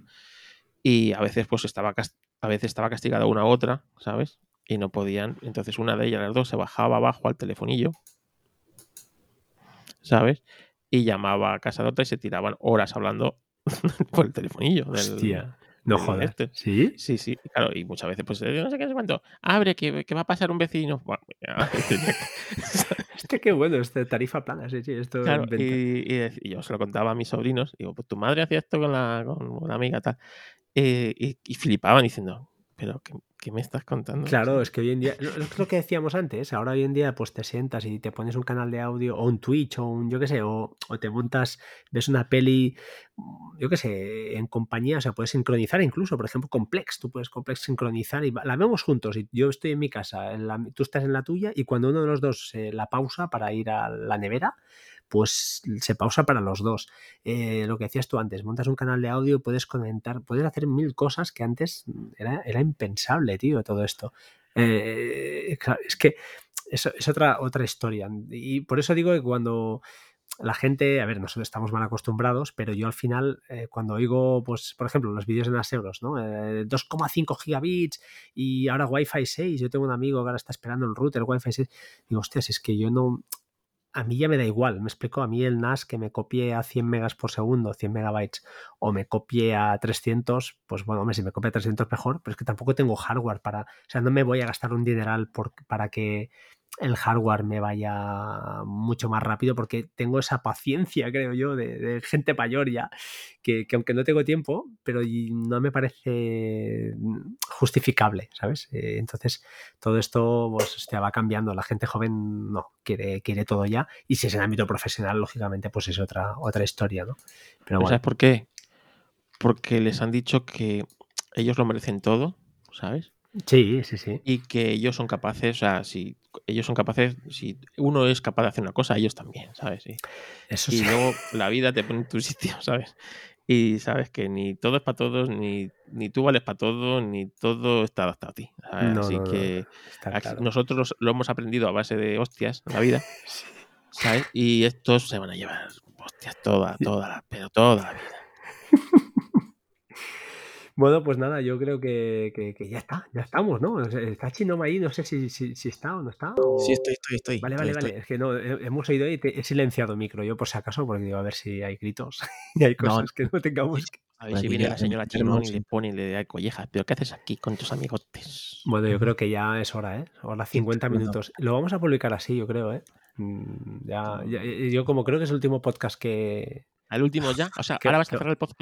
Ya no me vas a pro- Vamos a grabar uno al mes. El último que grabamos ya con vosotros. Estoy harto ya. Uno ya. al mes. Me voy a obligar. Voy a estar llamando todos los días. Por lo menos vas a grabar más que chino. Sí, pero más Vamos. cortos, ¿eh? Pero más cortos. a grabar.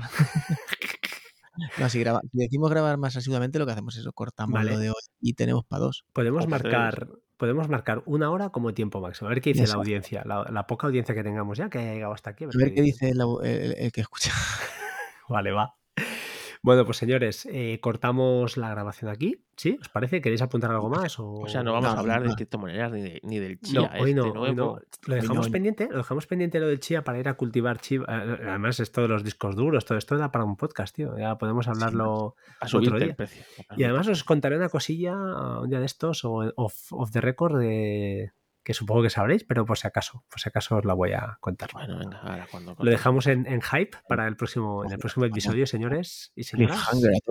Exacto. Eh, no se pierdan el próximo episodio porque hablaremos de criptomonedas, probablemente. A ver cuántos cosa. hijos tenéis más de aquí al próximo episodio. Que de este al otro hemos aumentado de No, sí, críos. sí, sí. Joder, pero si es que, ah, fijaos, yo os voy, os iba convocando una vez al año. Luego ya empezamos a hacernos demasiado. Yo, Asier, mira, fíjate, Asier García Morato, una vez al año, cuatro años, cuatro episodios.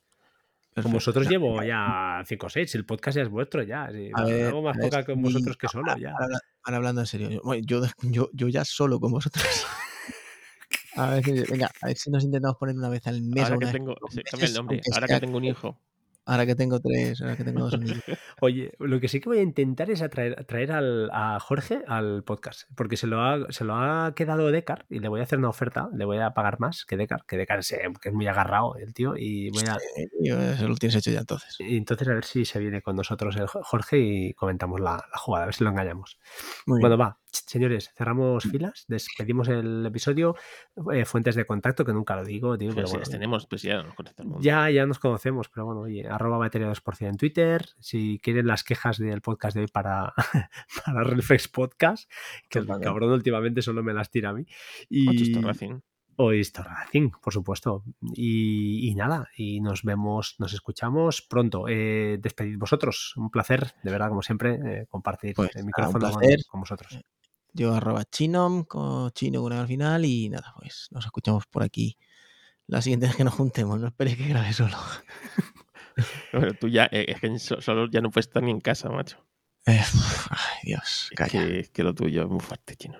Ea, cuando te engañan, donde como, dice una- como dijo el médico, donde guardan a la Guardia Civil, pues Solo, solo falta que te llames Chinón Lucas para que, para. No, que, no, hombre, eso, para que soy vayas ama- ya encaminado. soy amateur comparado con los profesionales. Carlos, despide, despide. Un placer y nos encontramos en próximos podcasts que grabará Fran. Seguro, no, próximamente seguro que grabamos. Un saludo. saludo. Chao, chao. Chao. Hasta Luego. Hasta pronto.